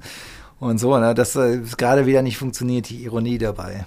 Und bevor wir äh, im Film weitergehen, eine kleine, äh, ein kleiner Hinweis. Die Bezi ist jetzt nicht, äh, schweigt jetzt hier nicht, ist jetzt auch nicht eingeschlafen auf der Theke, sondern sie bringt unsere Tochter ins Bett und äh, wird uns gleich bestimmt irgendwann wieder äh, hier unten Ist jetzt erstmal ein Saufen jetzt hier. Also sie muss kommen, bevor das hier zu Ende ist, weil sonst, äh, sie muss den Abschlusssatz sagen. Ne? Also Natürlich. bis dahin ist sie wieder da. Äh, nicht wundern, falls ihr jetzt äh, von ihr ein bisschen weniger hört. Wer aber Ähm, einen saufen gehen will, ist auf jeden Fall Andi. Der fragt nämlich jetzt noch, ob wir Genau, was zu saufen kaufen Kek sollen. Andi sind ja in dem Taunus unterwegs und Andi sagt, ich fahre mal hier ran, um was zu saufen zu kaufen. Kek ist immer Stopp. noch mit. Oh, Da habe ich immer, Oi, immer eine. Diskussion mit dem Stefan Holz heute noch. Jedes Mal, wir kommen immer wieder auf diese Szene, weil Stefan wollte, dass äh, er sagt, ich kriege das Ding nicht auf, guck mal, hier ist noch ein Baumarkt, lass mal kurz anhalten, ich kaufe Werkzeug. Mm. Und ich habe, das hätte es wäre motivierter gewesen. Ja. Und ich fand es aber so geil, dass die beiden überhaupt nicht mehr wissen, ey, ich fahr jetzt raus, ich muss ja erstmal was saufen, willst du auch was? Ne? Eistee. Und da ist bis heute eine Diskussion zwischen uns. Er hat gesagt, Stefan, ich finde das einfach geil, die beiden haben einfach gar keinen Plan mehr. Ja. wieso, da ist doch der Baumarkt, da kann man doch sagen, ich hol mal eben kurz eine Zange und so. Er hat gesagt, ich finde das geil mit Eistee. Und die haben einfach, wissen überhaupt nichts mehr weiter, als die Situation. ja. Ja. Und es ist einfach, äh, ähm, Eistee ist auch einfach die Kifferantwort, ne? Ist so, Ja. also irgendwie Pfanne Eistee. Ja, genau, genau. Diese, dieses Klischee erfüllt. Und der Baumarkt hat natürlich nochmal einen ganz besonderen Bezug. Den kennen wir ja, also der äh, findige Zuhörer oder die findige Zuhörerin weiß natürlich, dass da nochmal ein, ein Gegenschuss in Was nicht passt auftaucht, wo Kalle aus dem Baumarkt kommt und dann, ich glaube, ein gedubelter Kek, aber der richtige äh, Markus Knüfken da ist. Markus Knüffken war da, Andi Olli Koritte konnte irgendwie nicht und so, aber das war ja eh nur so eine Hintergrundnummer. Ich fand das lustig. Die Idee kam dazu, als wir dann hinterher gesagt haben, der Baumarkt ist eigentlich super und das funktionierte auch. Das war übrigens der Tag, wo Ralf Richter mit mir wieder angefangen hatte zu sprechen. und dann haben wir die die Szene Fünf-Tage-Frist im Hintergrund gemacht. Ja, ja, ganz genau. Und dann im Hintergrund einfach noch diese kleine Szene mitlaufen lassen, fand ich lustig. Ja. Ja, ja gut. Und äh, dass man dann äh, äh, sich dagegen entschieden hat, das noch zu erzählen, dass dann Familie die Einkäufe einräumt und der Junge sagt, ah, das stinkt hier aber ganz schön und das ist der da, dass der Geruch nicht nur den beiden aufgefallen ist, sondern auch noch den Leuten drumherum im Radius, wäre halt auch, also das Tempo, ne, das muss ja, da gerade ein bisschen da, da war. Tempo. Ich mochte diese Szene. Ich weiß nicht mehr, ob das äh, alles so gut funktioniert hatte. Klar, das war so eine sehr frühe Idee, die ich immer hatte, weil ich mo mochte das immer, wenn eben diese skurrilen Momente und diese makabre Momente mit dieser Alltäglichkeit Mhm. des Einkaufens in so einem Baumarkt wieder so miteinander verschmelzen. Aber ja, das war eine, eine dieser kleinen äh, lustigen Enden, die wir dann hier und da nochmal rausgenommen haben. Andi ist ja dann eigentlich auch noch angedacht gewesen, dass er so ein bisschen noch da der Mitfühlendere ist, weil er eigentlich noch einen Spaten kauft im Baumarkt. Ne? Also er geht da ja durch, will eigentlich das Tape besorgen, um den Kofferraum zuzukleben, kauft aber eigentlich noch einen Spaten mit. Ja, so da denkt er zumindest einen Schritt weiter. Ja, genau. Zum ersten Mal eigentlich, dass jemand mal einen Schritt weiter denkt, als man eigentlich vom Problem zu Problem stolpert. Ne? Genau. Genau, aber erstmal versucht natürlich Kek den Koffer zu öffnen, ist da erstmal beschäftigt mit seiner Verletzung, äh, kriegt es dann doch irgendwie hin, die Enttäuschung ist natürlich groß. Wir haben äh, nicht nur Zeitung, sondern auch noch die Bildzeitung. Ja. Also kompletter Müll. ähm, und dann, ähm, ja, ist Andi natürlich in seinem impulsiven Dasein, äh, der sagt jetzt nicht, ach, das ist aber doof, sondern tritt schön gegen äh, den Kofferraum vom Taunus. Ja, sechs bis acht Mal sagt er noch Scheiße, Scheiße, Scheiße. Genau, wir waren uns nicht una, äh, wir waren uns uneinig, äh, ob es jetzt sieben oder acht Mal, glaube Ja. ich, war. ähm, tritt gegen den Kofferraum, der dann aufgeht und wir sehen Schlucke. Ja, den mittlerweile schon nicht mehr so gut durchbluteten Ja, Schlucke, der da auf den schönen, kommt nicht wertvollen Sonnenbank, ne? Spider-Man-Comics liegt, die ja ach so wertvoll sein sollen. Genau. Ja. Also, hätte jetzt jeder Comic sein können, aber Spider-Man war auch dein Go-To-Comic oder wie kam der da rein? Ja, du War das so damals der Comic wahrscheinlich? Ich bin ja. eigentlich eher so ein DC-Typ. Also ich mochte eigentlich Mhm. eher ähm, ähm, Batman. Das war so meine, mein Comic Hero. Äh, wie es jetzt zu Spider-Man kam, ich weiß es gar nicht mehr genau. Olli Koritke ist ja so ein Comic-Nerd. Mhm. Ob das jetzt von ihm kam und so, ich kann es dir gar nicht mehr genau sagen. Ich nehme mal an, vielleicht, weil in der Wohnung ja auch so ein bisschen äh, ausgestattet wurde mit so Flipperautomaten. Der ein oder andere Aufsteller war ja da und da war ja auch ein Spider-Man-Aufsteller in seiner Wohnung. Vielleicht so deshalb, um den roten Faden. Nee, äh, ich glaube, das war schon irgendwie vorher im Drehbuch. Ich glaube, das war auch so ein bisschen so ein Platzhalter, was man so reinschreibt und die Ausstattungsabteilung nimmt das dann alles eins zu eins, was ja auch erstmal grundsätzlich gut ist und so. Und dann hatten wir die Spider-Man-Comics dann da. Ja, und dann von dieser fiktiven Figur des Spider-Mans geht's dann äh, auf zum äh, Bombentrichter. Ne? Äh, ein realer Ort, äh, wie wir dann recherchiert haben. Ähm, kannst du dazu noch was sagen? Ja, da haben wir früher so mit, äh, mit unserer Pfadfindergruppe damals gezeltet. Genau in diesem Bombentrichter, wo wir da gedreht haben. Und ich wusste, das ist ein ganz guter Ort. Es war leider logistisch nicht ganz gut zu erreichen. Ich weiß noch, ein Kumpel von mir, der Landwirt ist, der hatte da, Martin Semmelrock hatte seinen ersten Auftritt und rief mich auf, was soll ich denn spielen? Ich so, Martin, morgen nicht so schwierig, nur eine Leiche. Ja, das krieg ich wohl hin. Und dann kam der an und äh, hatte aber so irgendwie einen Flieger verpasst. Das passte uns aber ganz gut, weil wir eh so im Verzug waren. Und dann kam der irgendwann an und schwankte da schon auf dem, auf dem Trecker da, mit dem er da hingefahren wurde, auf so einem Fendt hin und her mit dem Docht zwischen den Zähnen und so. Und ähm, ja, und das war auch dieser besagte Abend, wo wir Martin Semmerogge in den Neoprenanzug gesteckt haben. Und dann haben wir da die Regenspringer aufgestellt. Und dann irgendwann waren wir fertig mit ein, zwei Überstunden, die man damals noch machen durfte. Und dann fingen wir an, alles abzubauen und wo ist denn der Semmel hin? Und dann Martin, Martin hier. Und da und dann lag der Original da noch in dem Loch drin. Und hatte da das Wasser dann hinterher bis an die Ohren da stehen, dann lag der da drin und schnarchte gemütlich vor sich hin. Also das war auf jeden Fall ein Auftritt. Ja, er wusste irgendwie, an dem Tag muss ich doch nur eine Nur Leiche liegen, sein, ja. oder? Dann kann ich mir ordentlich äh, eine reindübeln, ne? Ja. So, so ging die, äh, ging die Gerüchte rum. Ja, der Sage nach soll es sich so begeben haben. genau, ja, und ähm, dieser, also ist ja schon eine ikonische Einstellung, der Regen prasselt runter, die beiden stehen da vor diesem Grab.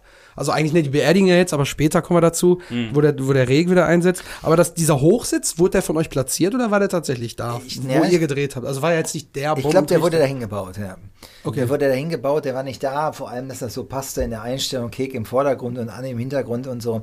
Den hatten wir dahin gebaut, das Grab hatten wir ausgehoben und ähm, ähm, da diese Szene gedreht und ich finde das, ich mag diese Szene super, weil es nochmal so eine Ernsthaftigkeit reinbringt, die, die, die, der Film an der Stelle auch braucht. Ich meine, schließlich, weißt du, es geht um echte Charaktere. Es sind jetzt nicht nur so Filmcharaktere und so, wo du lustig mal die Leute abknallen kannst, so wie du so willst, sondern in dem Fall, finde ich, geht es da um eine Figur, die einem auch ans Herz gewachsen ist und dass Andy das Ganze nochmal kommentiert und, und auch da ähm, Schlucke nochmal seinen Respekt zollt, das fand ich, das fand ich sehr wichtig. Und ich glaube auch, dass Kek das auch weiß, aber bei Kek ist das so eine Übersprungshandlung so, ne? Der kann sich da nicht so äh, gerade bekifft so wirklich mit auseinandersetzen und versucht das jetzt mit so einem mit so einer Albernheit zu überspielen, aber dass dann irgendwann dem Andi da mal die Hand ausrutscht, verstehe ich auch total.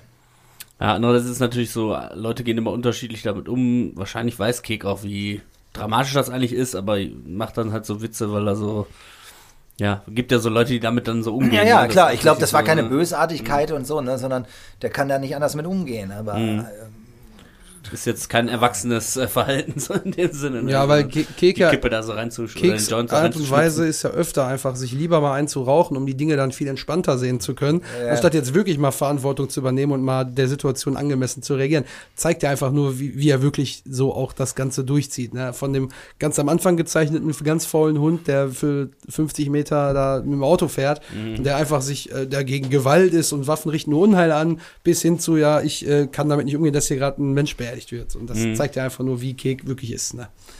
Genau. Ja, und ich mag auch diese, diese Szene danach. Das ist ja immer so ganz typisch dann hinterher, bevor es den Showdown kommt, dass es immer so einen Downer gibt. Und äh, dann ist dann von H-Blocks dann Take Me Home Tonight, oder wie heißt der Song? Take Ähm, me home, genau. Hm? Take Me Home, ne? ja, genau. Ja. Und so, ne? Und das passte einfach. Ne, so, Let der- It Go ist es. Let It Go, Let It Go, Den, ganz den genau. Song, den Kalle dann im Chloro noch spielt, Genau, sozusagen. äh, Ja. Take Me Home ist ja in dem Video dann hinterher, wenn Ke äh, Anni vom Fernseher sitzt, ganz genau. Ah, stimmt, ja. Und, und hier ist es Let, Me, Let It Go, ganz genau. Und das passte einfach so, so die Stimmung und wenn die dann dahin fahren und zurückfahren und sich nichts zu sagen Genau, haben. dieses und so. Anschweigen ja. im Auto, dieses peinliche, okay, der hat mir gerade aufs Maul gehauen und ich war respektlos irgendwie, Ja. dass man einfach sich gar nichts mehr zu sagen hat. Ja, und die, die Situation führt halt dazu, dass wir jetzt so ein bisschen auch die äh, Location komplett wechseln. Wir gehen ja jetzt quasi an den Flughafen dann schon tatsächlich, ne? Da kommt da jetzt schon die Situation, wo wir Manu dann mit dir am Genau. Schalter sehen und äh, Werner und Marc noch vorher besprechen, wie die, äh, die Schichten der Bewachung aufgeteilt sind. Genau, und ähm, du hast ja schon gesagt, Sascha wäre ja eigentlich angedacht gewesen. Und du hast jetzt quasi aus der Not heraus übernommen. Also, du hast ja wahrscheinlich auch einen Pool an Komparsen da gehabt, aber du hast dann selber in die Hand genommen, Ja, da gar keine Komparsen, das war so ein Nachdreh. weil das ein Nachdreh war. Es waren Mhm. alles Freunde, die da aufgelaufen sind. Jedem musste ich ja einzeln ansprechen. Und, oh, ja, hm, keine Ahnung. Und er hat gesagt, komm, ich stell mich da kurz selber hin. So, weißt du, so. Das war so völlig aus der Situation heraus. Hättest du dich auch für Madeira entschieden? Oder, äh, Der Typ hat ja gar nichts zu entscheiden. Sie entscheidet, er darf zahlen. So sieht's aus. genau, ja.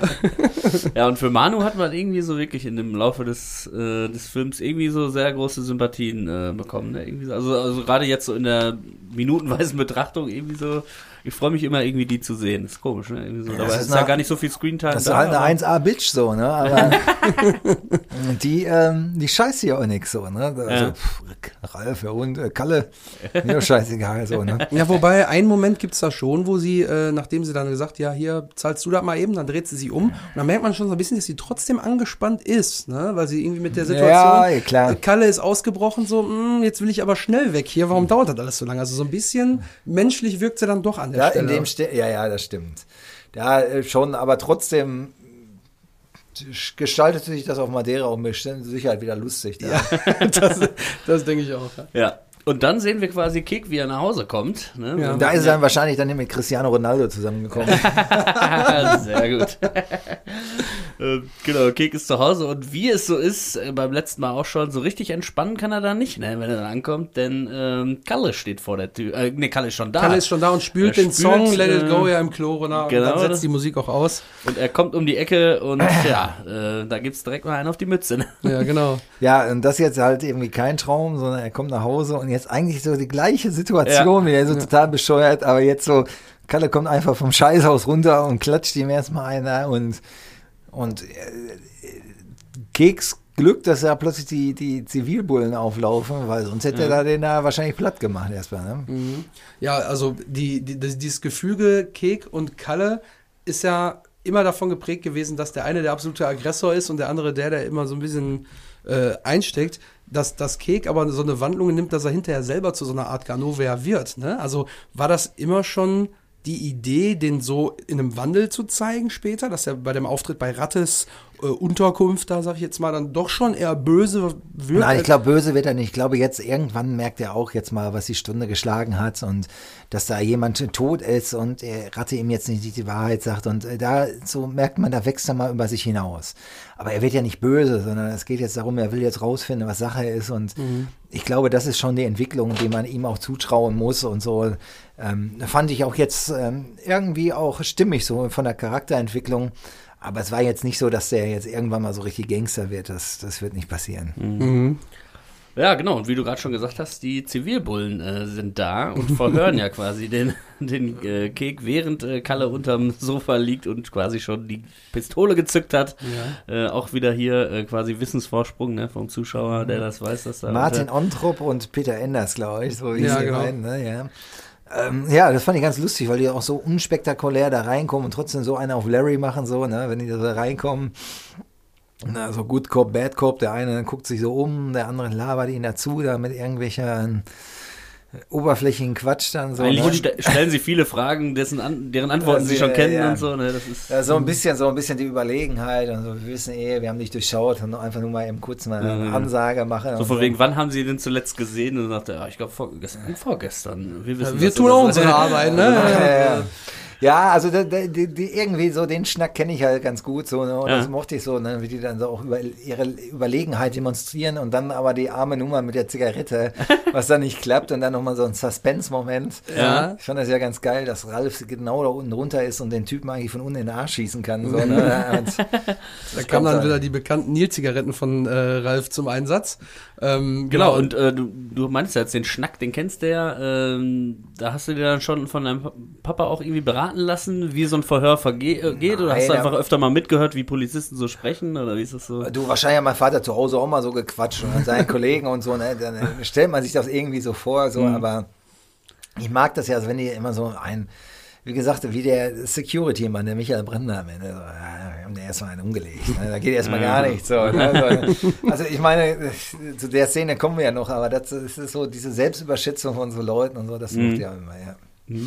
Ja, in dem Fall machen die beiden das sehr gut, beziehungsweise eigentlich äh, nur der eine Kollege macht das sehr gut, denn der andere wu- wuselt ja irgendwo in der Bude rum, völlig ohne Erlaubniserteilung äh, schnüffelt er da rum und dann äh, geht dieser Zigarettentrick schief und alle rechnen damit gleich knallt's, aber dann bricht der andere Kollege ab und die beiden ziehen wieder äh, von dann und ähm, dann springen wir auch wieder, ähm, nämlich jetzt also nicht die, dieses ganze Spannungsmoment mit den Polizisten, wo man jetzt denkt, okay, Kek guckt auch schon weg, weil er glaubt, er schießt gleich. Ne, das wird dann ein bisschen wieder aufgelockert. Meint man, bis die Dänen aufkreuzen, die dann ihn wieder sozusagen abfangen. Naja, naja, Moment, äh, jetzt haben wir ja was übersprungen. So, jetzt Es wird ja die- erstmal gefuttert zusammen. Ne? Ach, ach, Geil, die, Küche, das die Küchenszene. Es tut mir leid, ich Also, bin, glaube ich, hier in das, den, das mag ich auch immer, weißt du so. Und jetzt plötzlich wieder die besten Freunde, dann sitzen da und Ralf mit dem, mit dem Spültuch über der Schulter und kocht ihm die Spiegeleier und brät ihm die und, und Kek sitzt da und tut so, als wäre nichts gewesen. Und dann Mhm. Die Szene erstmal im Hintergrund, erstmal dann äh, I don't believe a word von Motorhead. äh, vom Motorhead, Genau. so, ne, den Song, den mochte ich irgendwie so, ne, weil das so eine so eine bedrohliche Ballade ist und so, ne? Und so diese Stamme, Spannung, äh, passt auch gut zu, zu, zu Ralf, der ist auch so ein Lemmy-Typ, so, ne? Und äh, dann eben genau diese Szene, was Ralf göttlich kann. Nur da war sein Comedy-Timing eine Nummer zu früh. Dann, Was hast du überhaupt gemacht da mit deiner Hand, ne? Und dann Kek will gerade erzählen, ich habe mir den Finger in eine Autotür eingeklemmt, soll er sagen. Und dann wegen Auto, da kommt er gleich auf IAA. Und das geht so schnell, dass das aber jetzt keiner mitkriegt. Und so, ne? Aber wie Ralf da so spielt, äh, mit dem Auto bin ich umgefahren, bin auf IAA gewesen und so, ne? Also das sind halt so Nummern, das kann nur Ralf Richter bringen. Und Ja. dann auch trotzdem kommt es irgendwie authentisch, der Typ so drüber. Und das macht ja auch diese, diese kindliche Freude, wenn er einer erzählt, "Mann, da war ich mit dem Auto umgefahren, muss ich doch ausprobieren! ich will mich scheiß lassen da, ne? So, ne? Ja, ist verzogen. Ja, Und und er, kennt, er kennt halt wirklich nur 100% in die eine oder andere Richtung. Vorhin, also ein paar Minuten später, äh, vorher hat er ihn noch auf die Mütze gehauen. Jetzt bekocht er ihn schon wieder, ne? Also der ist entweder äh, liebt dich oder er hasst dich, ne? Also der ist kein Mensch von den Grauzonen, Kalle Grabowski, sagen wir mal, ne? Und wir haben ja noch eine Szene rausgeschnitten, weil das leider auch von der Maske nicht so richtig hingehauen hat. Ich wollte, dass Ralf so richtig krebsrot ist und äh, die hat er so, so ein bisschen aufgetragen, aber das hat sich so in der Kamera nicht vermittelt. Und man hat auch so dann hinterher, wo bist du überhaupt gewesen? Und sie so aus dem Pavian-Arsch, beim Sonnenstudio. Im Sonnenstudio bist du bescheuert hier runter und, oh, ey, für, für drei Jahre im Knast gesessen, keine Sonne gesehen, da kann ja haut einiges so ab, so, ne? Außer kriege so eine, so eine, das, äh, diese, diese Alltäglichkeit und einfach so, so bescheuert aus dem Knast auszubrechen und direkt erstmal ins Sonnenstudio zu gehen, so, ne? Das haben wir dann rausgeschnitten. Ich mag die, die Nummer und so, ne? Und Ja. dann haben wir, glaube ich, auch noch rausgeschnitten, in der, das hattet ihr euch auch gefragt, in der Kinoversion es gibt zwei unterschiedliche Vorführungen, äh, Kopien. Wir haben noch mal irgendwann die Kopienzahl erhöht und da habe ich noch mal unbedingt eine Szene drin haben wollen, wo er erzählt dann hinterher, äh, du, du, äh, da sagt er auch beim Lohoff, und mach noch ein bisschen Tuning. Und ein Tune ist so ein, äh, so ein ist Mercedes. Merc- ja. Ja, auch an einer super Braut kann man mitunter noch einiges optimieren. Genau, wo das Betze hatte- gesagt hat, ich kenne doch den Satz. Der, Ja, ist, ne, der aber- ist in manchen Kinokopien drin und in manchen nicht. Ah. Das ist mal so eine Kürzung gewesen. In der DVD haben wir es, glaube ich, wieder reingepackt oder raus. Ich weiß es nicht mehr genau. Ich Es glaube auf so- DVD nicht, aber es ist als äh, extra Szene Ja. nochmal in den ungeschnittenen. Also im Kino ist es halt teilweise drin Ah. und so, ne? Und das, das mochte ich halt, also diese, diese Welt von Kalle mit Sonnenstudio und auf die IAA und mit seinem Auto rumfahren Mhm. und aber gerade aus dem Knast ausgebrochen, wo jeder sich erstmal ein halbes Jahr irgendwo Mhm. vergraben würde und versucht, ein Ticket nach Argentinien zu kriegen und so. Also Ja, Kalle. Sind Halt. es dann so die trivialen Dinge, ich gehe erstmal IAA und Sonnenstudio. Ja, und er greift dann ja nochmal den Anfangsmonolog auf und sagt, ja, das ist wie mit einer Olle, ne? Nur ein bisschen die Titten vergrößern und so. Er nimmt dann nochmal die Bestellung auf dieses Autotuning-Ding, weil ja nie einer verstehen konnte. Das ist schon der Zellenkumpane nicht. Äh, so eine Farbe fährt heute kein Mensch mehr. Und Kek hat mit Autos auch nichts zu schaffen und da blüht er dann nochmal auf. Genau. Und ja, dann und jetzt kriegt ähm, quasi Kick ja schon wieder auf die Mütze. Also erst war es Andi am Grab, dann Kalle jetzt gerade, als er nach Hause kam. Jetzt schleicht er sich da raus, äh, am schlafenden Kalle vorbei, der noch äh, lustige Sachen vor sich her murmelt. Ja, Ich mag auch die Sachen, wenn das so, so völlig überraschend kommt. Ja, dieses, äh, das so vor sich hin murmelt, das haben wir dann, äh, das haben wir dann hinterher noch irgendwie drauf synchronisiert. Sieht man auch so ein bisschen. Aber Ralf selbst im Traum denkt ja nur noch an Frauen und Autos und so, ne? Und ähm, Schallmauer gebrochen. äh, ja, genau. Und dann äh, Keks schleicht sich raus. Ich meine, das ist ja auch seine einzige Chance, einfach nur abzuhauen. Und dann dreht sich das um und äh, das mochte ich halt auch, dass man es komplett aus seiner POV gezeigt ist, wie plötzlich die Faust auf ihn zufliegt und Pam, erstmal Tinnitus und eben diese, diese Sterne, die man sieht, haben wir versucht so ein bisschen nachzuempfinden. Ja. Und das trifft einen auch wie ein Hammer, also, ne? Ja. Der Typ da eben Ah, da. er ist- er hat's geschafft, so. Und dann, dann wieder keine Sekunde Ruhe, ne? Also, Ja. wir hatten ja da immer dieses Black Snyder-Ding, was ich immer so ein bisschen mit reinbringe. Wann ist jetzt dieser Tiefpunkt endlich angekommen? Ja, der Und er- Tiefpunkt ist, wenn er im Auto er fällt, sitzt. Er fällt, er fällt, Ja, ne? wenn Das er im Auto sitzt und sieht, dass er dann auch Falschgeld hat, das ist so der. Dann regnet es regnet rein, der Gully liegt in der Scheibe und es kann nicht schlimmer sein. Der Wagen Ja. kann nicht mehr bewegt werden, die Reifen sind zerstochen. Genau, und dann Das kommt ja der Anruf von Kampmann, ne? Und dann geht's wieder bergauf, gibt's neue Hoffnung, ne? Aber erstmal, Erstmal äh, kommen die lieben Dänen wieder auf die genau. Bildfläche. Genau, und dann wird da noch kurz diskutiert äh, mit die falsche Gelde, du Arsch. Äh, und er tut, also wir hatten den Eindruck, er tut jetzt bewusst dumm oder eben weil er aus der Situation rauskam mit Kalle und jetzt einfach froh ist, mal weg zu sein, kriegt einen auf die Mütze und sagt dann wirklich so ein bisschen so, ja, ich weiß gar nicht, wovon ihr redet, weil er erstmal gar nicht versteht, was passiert. Wie es das ist Kek gemeint. versucht sich wieder rauszureden. Okay. Ich weiß nicht, wovon er ist und so, ne, so, ne. Und hinterher versucht er ja noch nach, nach dieser Nummer, das haben wir dann rausgeschnitten, sagen wir, das Geld, das war nicht wirklich alles falsch. Ne? Oh, das war alles Falschgeld. So, ne? Da bescheißt jeder jeden. Ja, so, ja. ne? Keiner so, ne, so, ne. Also das äh, war auch eine, eine Szene, die jetzt nicht mehr drin ist, wo er versucht, irgendwie wenigstens noch die Lappen zurückzukriegen. Die In der. Garage selber war das, glaube ich, auch, Ja. ne? Wo dann auch die, die Situation mit dem Hund nochmal gezeigt wurde, ne? Dass Ja, der ja. wirklich den Wagen zerbeißt und so. Genau, da könnt ihr noch mal äh, an den Anfang des Grande Finales zurück äh, äh, euch erinnern, als wir da äh, von erzählt haben, diese Claude oder Rudolph Geschichte, die hier äh, auch nochmal zum Besten gegeben wurde. Genau. Ähm, ja, genau. Ähm, Und dann fährt man jetzt zum Lohof erstmal, ne? Genau. Weil der Wagen da ja in der Garage steht. Und dann machen die beiden dieses, ähm, also die drei, sag ich jetzt einfach mal, machen dann das Garagentor hinten auf, auf diesem Hinterhof, Ja, ne? äh, wir hatten dann so ein bisschen Tuning an der Karre gemacht, aber das wirkte einfach nicht zu, zu extrem genug. Da ist so, ein, so ein hässlicher Heckspoiler dran und so. Und äh, dann haben wir dann hinterher dann ähm, noch digital dann, weil das einfach fast nur, fast nur ein Standbild ist, noch so ein bisschen dann diese LED Lichter, Knight die da, Rider ja, so. Knight Rider und so, ne. Ich hätte das gerne noch extremer gehabt, aber das äh, hatten wir dann nicht das Geld dann dafür und das ist halt so schade, wenn man das dann practical macht und so. Und das muss sofort ins Auge springen, dass sie jetzt an der Karre, die eh schon krass ist, dann nochmal dann sich da vergangen haben. aber ja, da, das, das sind dann so Sachen, was man dann versucht, dann hinterher dann nochmal, das wirft dann natürlich nochmal Kosten auf, die vorher nicht geplant waren, nochmal ein bisschen extremer zu machen. Deswegen steht da, glaube ich, auch das Werkdesign, weil das Werk, das war die Postschmiede, wo wir dann den Film geschnitten haben und die auch die VFX gemacht haben. Und äh, die haben dann versucht, ja noch irgendwelche Flames drauf zu bauen, was man so 2D so mäßig drüber tracken kann. Und da haben wir dann noch, das heißt, wenn die, die, die Dänen ihn dann wieder rausbringen, ist das Auto so von hinten gefilmt, dass man glücklicherweise nicht die Flames auf der Seite Genau. vermisst, weil das hätten wir wieder mittracken müssen, das wäre damals gar nicht möglich gewesen. ach, so.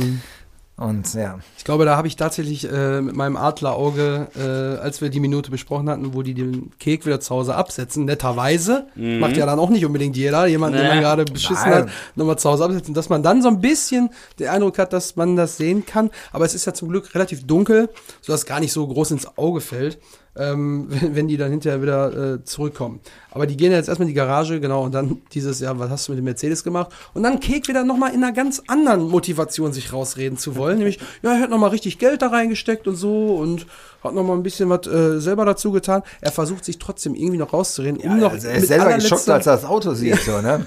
Ja. Aber super schnell wieder mit seinen Ausreden. Ne? Genau. Also da ist er wirklich der Meister äh, drin, irgendwie ganz spontan ganz gute Ausreden zu finden. Irgendwie so, ne? Ja, klar, habe ich auch absichtlich mal, klar.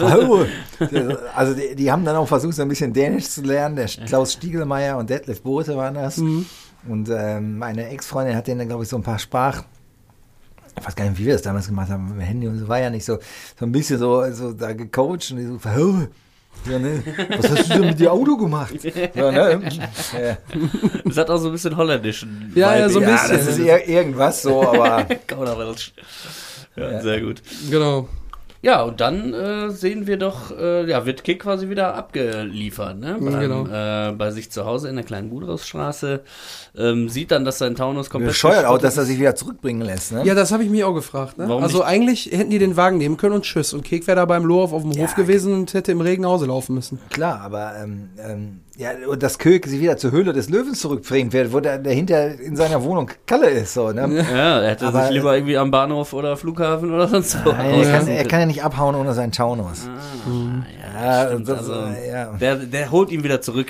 Ja, da, ich glaube, den, den Moment sehen wir dann auch, weil er geht dann wirklich so einmal aufs Auto zu, sagt dann so, ach scheiße, und geht dann auch einmal runter in die Hocke und begutachtet wirklich den Wagen nochmal von oben bis unten, um wirklich zu realisieren, jetzt ist der Taunus wirklich am Ende, ne? Er Also- ist am Ende der Taunus Genau. und jetzt also ist er so kraftlos, dass er nicht mehr mehr abhauen kann zu Fuß. sich einfach da reinsetzt und auf ein Taxi wartet, also so wie auf dem Präsentierteller. Aber das ist dieser, dieser, dieser, dieser Tiefpunkt schlechthin. So, ne? Also da ist so gar nichts mehr. Und wenn dann nicht wieder dann eben die Energie von der anderen Seite wieder einschießt, in dem Fall über diesen Anruf, Anruf, von Kampmann, die dann plötzlich dann alles wieder hochfährt bei ihm, das gesamte System, dann wäre er da. Da sieht man es dann halt auch wieder, dass der, dass der, das Wort, das kann man einfach das Wort Schlüssel. Herr Flenders, äh, wo ist der Schlüssel? Ne? Also da hätte er ja gar nicht selber sagen müssen. Ne? Und dann äh, kann Kek auflegen und äh, sagen, oh Andi, lass uns doch doch noch mal Ja, und dann, gucken, ob der Schlucke da nicht den Schlüssel dabei hat. Und währenddessen sitzt aber Andi erstmal zu Hause und schaut Viva. genau, die Äh, Edge-Blocks sind wieder zu sehen. Genau. Da hast du gerade schon äh, vorhin schon gesagt, dass das auch nochmal nachgedreht wurde. Ne? Das war jetzt auch. Das haben wir nachgedreht, tatsächlich in München, damals beim Kollegen da in dessen Wohnung, die auch so sehr spartanisch eingerichtet war, so ein bisschen gut zu Andy. Und ähm, das waren ein, zwei Einstellungen und erzählt aber noch viel über Andy nochmal. Ne? Mhm. Und die Wohnung auch- einfach zu sehen. meinst ich mag auch diesen melancholischen Moment, wo er ja doch noch denkt, ach, soll ich nicht Mhm. nochmal, soll ich nicht noch mal bei Melanie anrufen? Das ist auch noch ein Nachdreh. Das haben wir dann in Unna wiederum gedreht, beim anderen Kumpel von mir, wo sie reinstürzt und äh, doch noch irgendwie denkt, vielleicht ist es doch noch Andi und dann hätte sie wahrscheinlich Melanie den Laufpass gegeben und sagt, du, Mhm. Ticket und so, ich fahre jetzt doch mit Andi, tut mir leid und so, ne? Aber da war der Moment ja auch vorbei. Also irgendwie ist das so eine Sehnsucht und ich mag dann so, so Sachen so. Ne? Das schwingt so mit, aber es bleibt unerfüllt. Und ich meine, die Situation, wo Kek dann vor seiner Tür auftaucht und an die Tür klopft, hast du im Audiokommentar gesagt, dass du das dann selber warst, oder? Ja, und die haben wir wieder woanders gedreht, in meiner WG in München.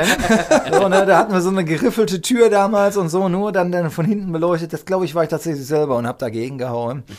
Das ist alles, alles irgendwie zusammengestückelt, aber im Film funktioniert es gut. Es funktioniert gut, ja. Also hätte, hätte ich jetzt niemals hinterfragt, äh, dass das nicht so sein könnte. Ja, fällt auf Ähm, jeden Fall nicht auf. Eine Sache hatte ich jetzt noch, Kek ist ja auch in der Telefonzelle ruft sich das Taxi, ne? Genau. Äh, da stand jetzt auch im Buch zum Film, äh, dass er, dass er Kek, Kek Schmatke, Ackerstraße 11. Und jetzt habe ich ja Der hier den, den äh, Ausweis äh, von Frankies Videopower, der auch in der Unna-Trilogie dabei war. Da steht natürlich Dirk Niemeyer, Kleine Buderusstraße 42. Ja. Also vielleicht kannst du die Konfusion nochmal. Die kann ich auflösen, weil äh, das ist Dirk Niemeyer, tatsächlich genannt Kek, weil Der originale Kek. Der originale Kek. Auch in den Credits, glaube ich, genannt, ne?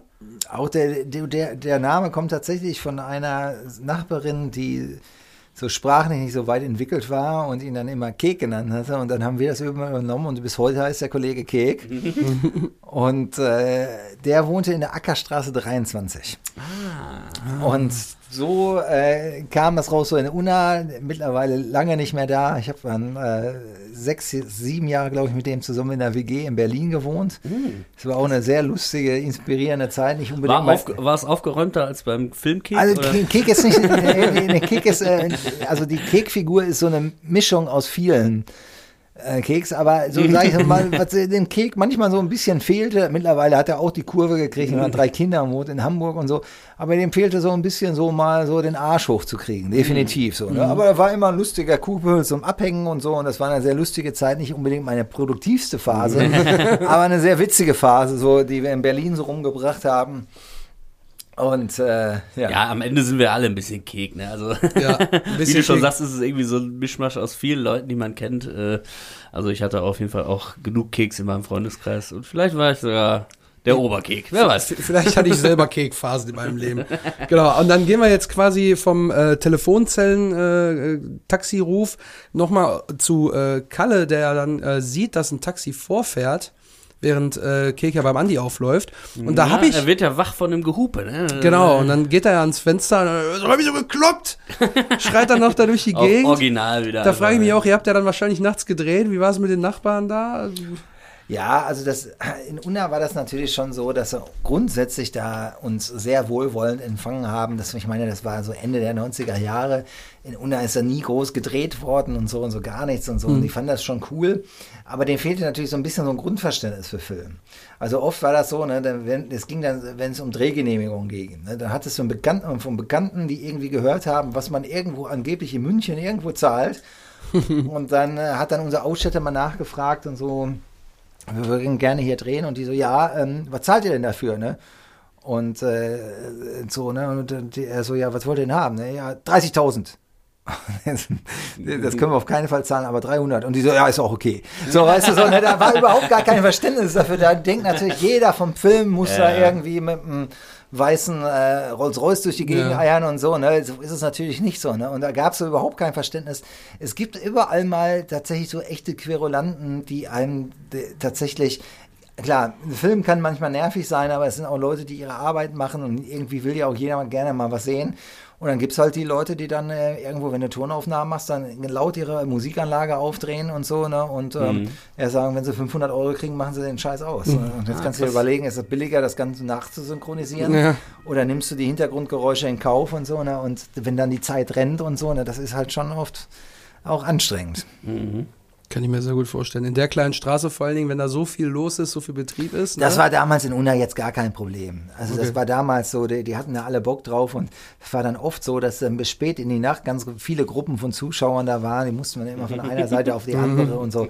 Die fanden das spannend und toll und so. Keiner konnte natürlich so irgendwie, jeder hat gedacht, das ist so ein Film, der irgendwie mal so im Nirvana verschwindet und so konnte sich keiner vorstellen, was wir da genau machen. Wir wussten das ja auch nicht so. ne? Ich hatte zwar immer schon das Gefühl, das wird irgendwie was Besonderes, aber ähm, wissen kann man das natürlich nicht.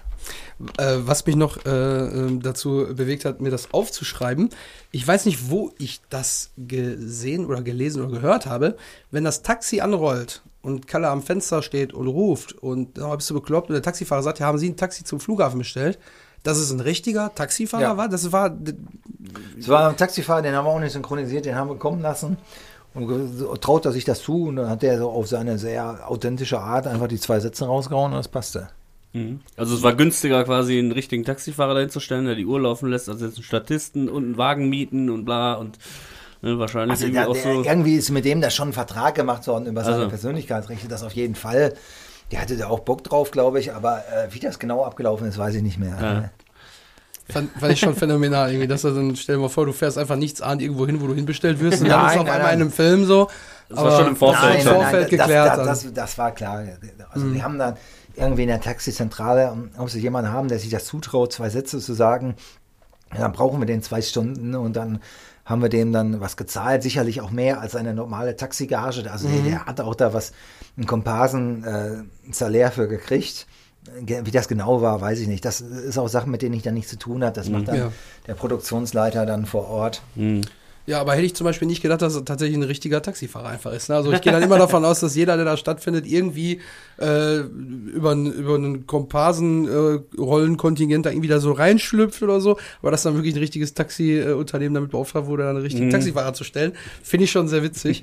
genau, und dann ähm, nutzt Kalle die Gelegenheit, äh, nachdem er da quasi da einmal seinem Wut äh, freien Lauf gelassen hat am Fenster, guckt nochmal, ist Kek da, ist nicht da? Oder sagt er, ich komme gleich. Und nutzt dann die Gelegenheit mitzufahren, wo wir dann natürlich wissen, die beiden observierenden Beamten stehen dann auch schon bereit.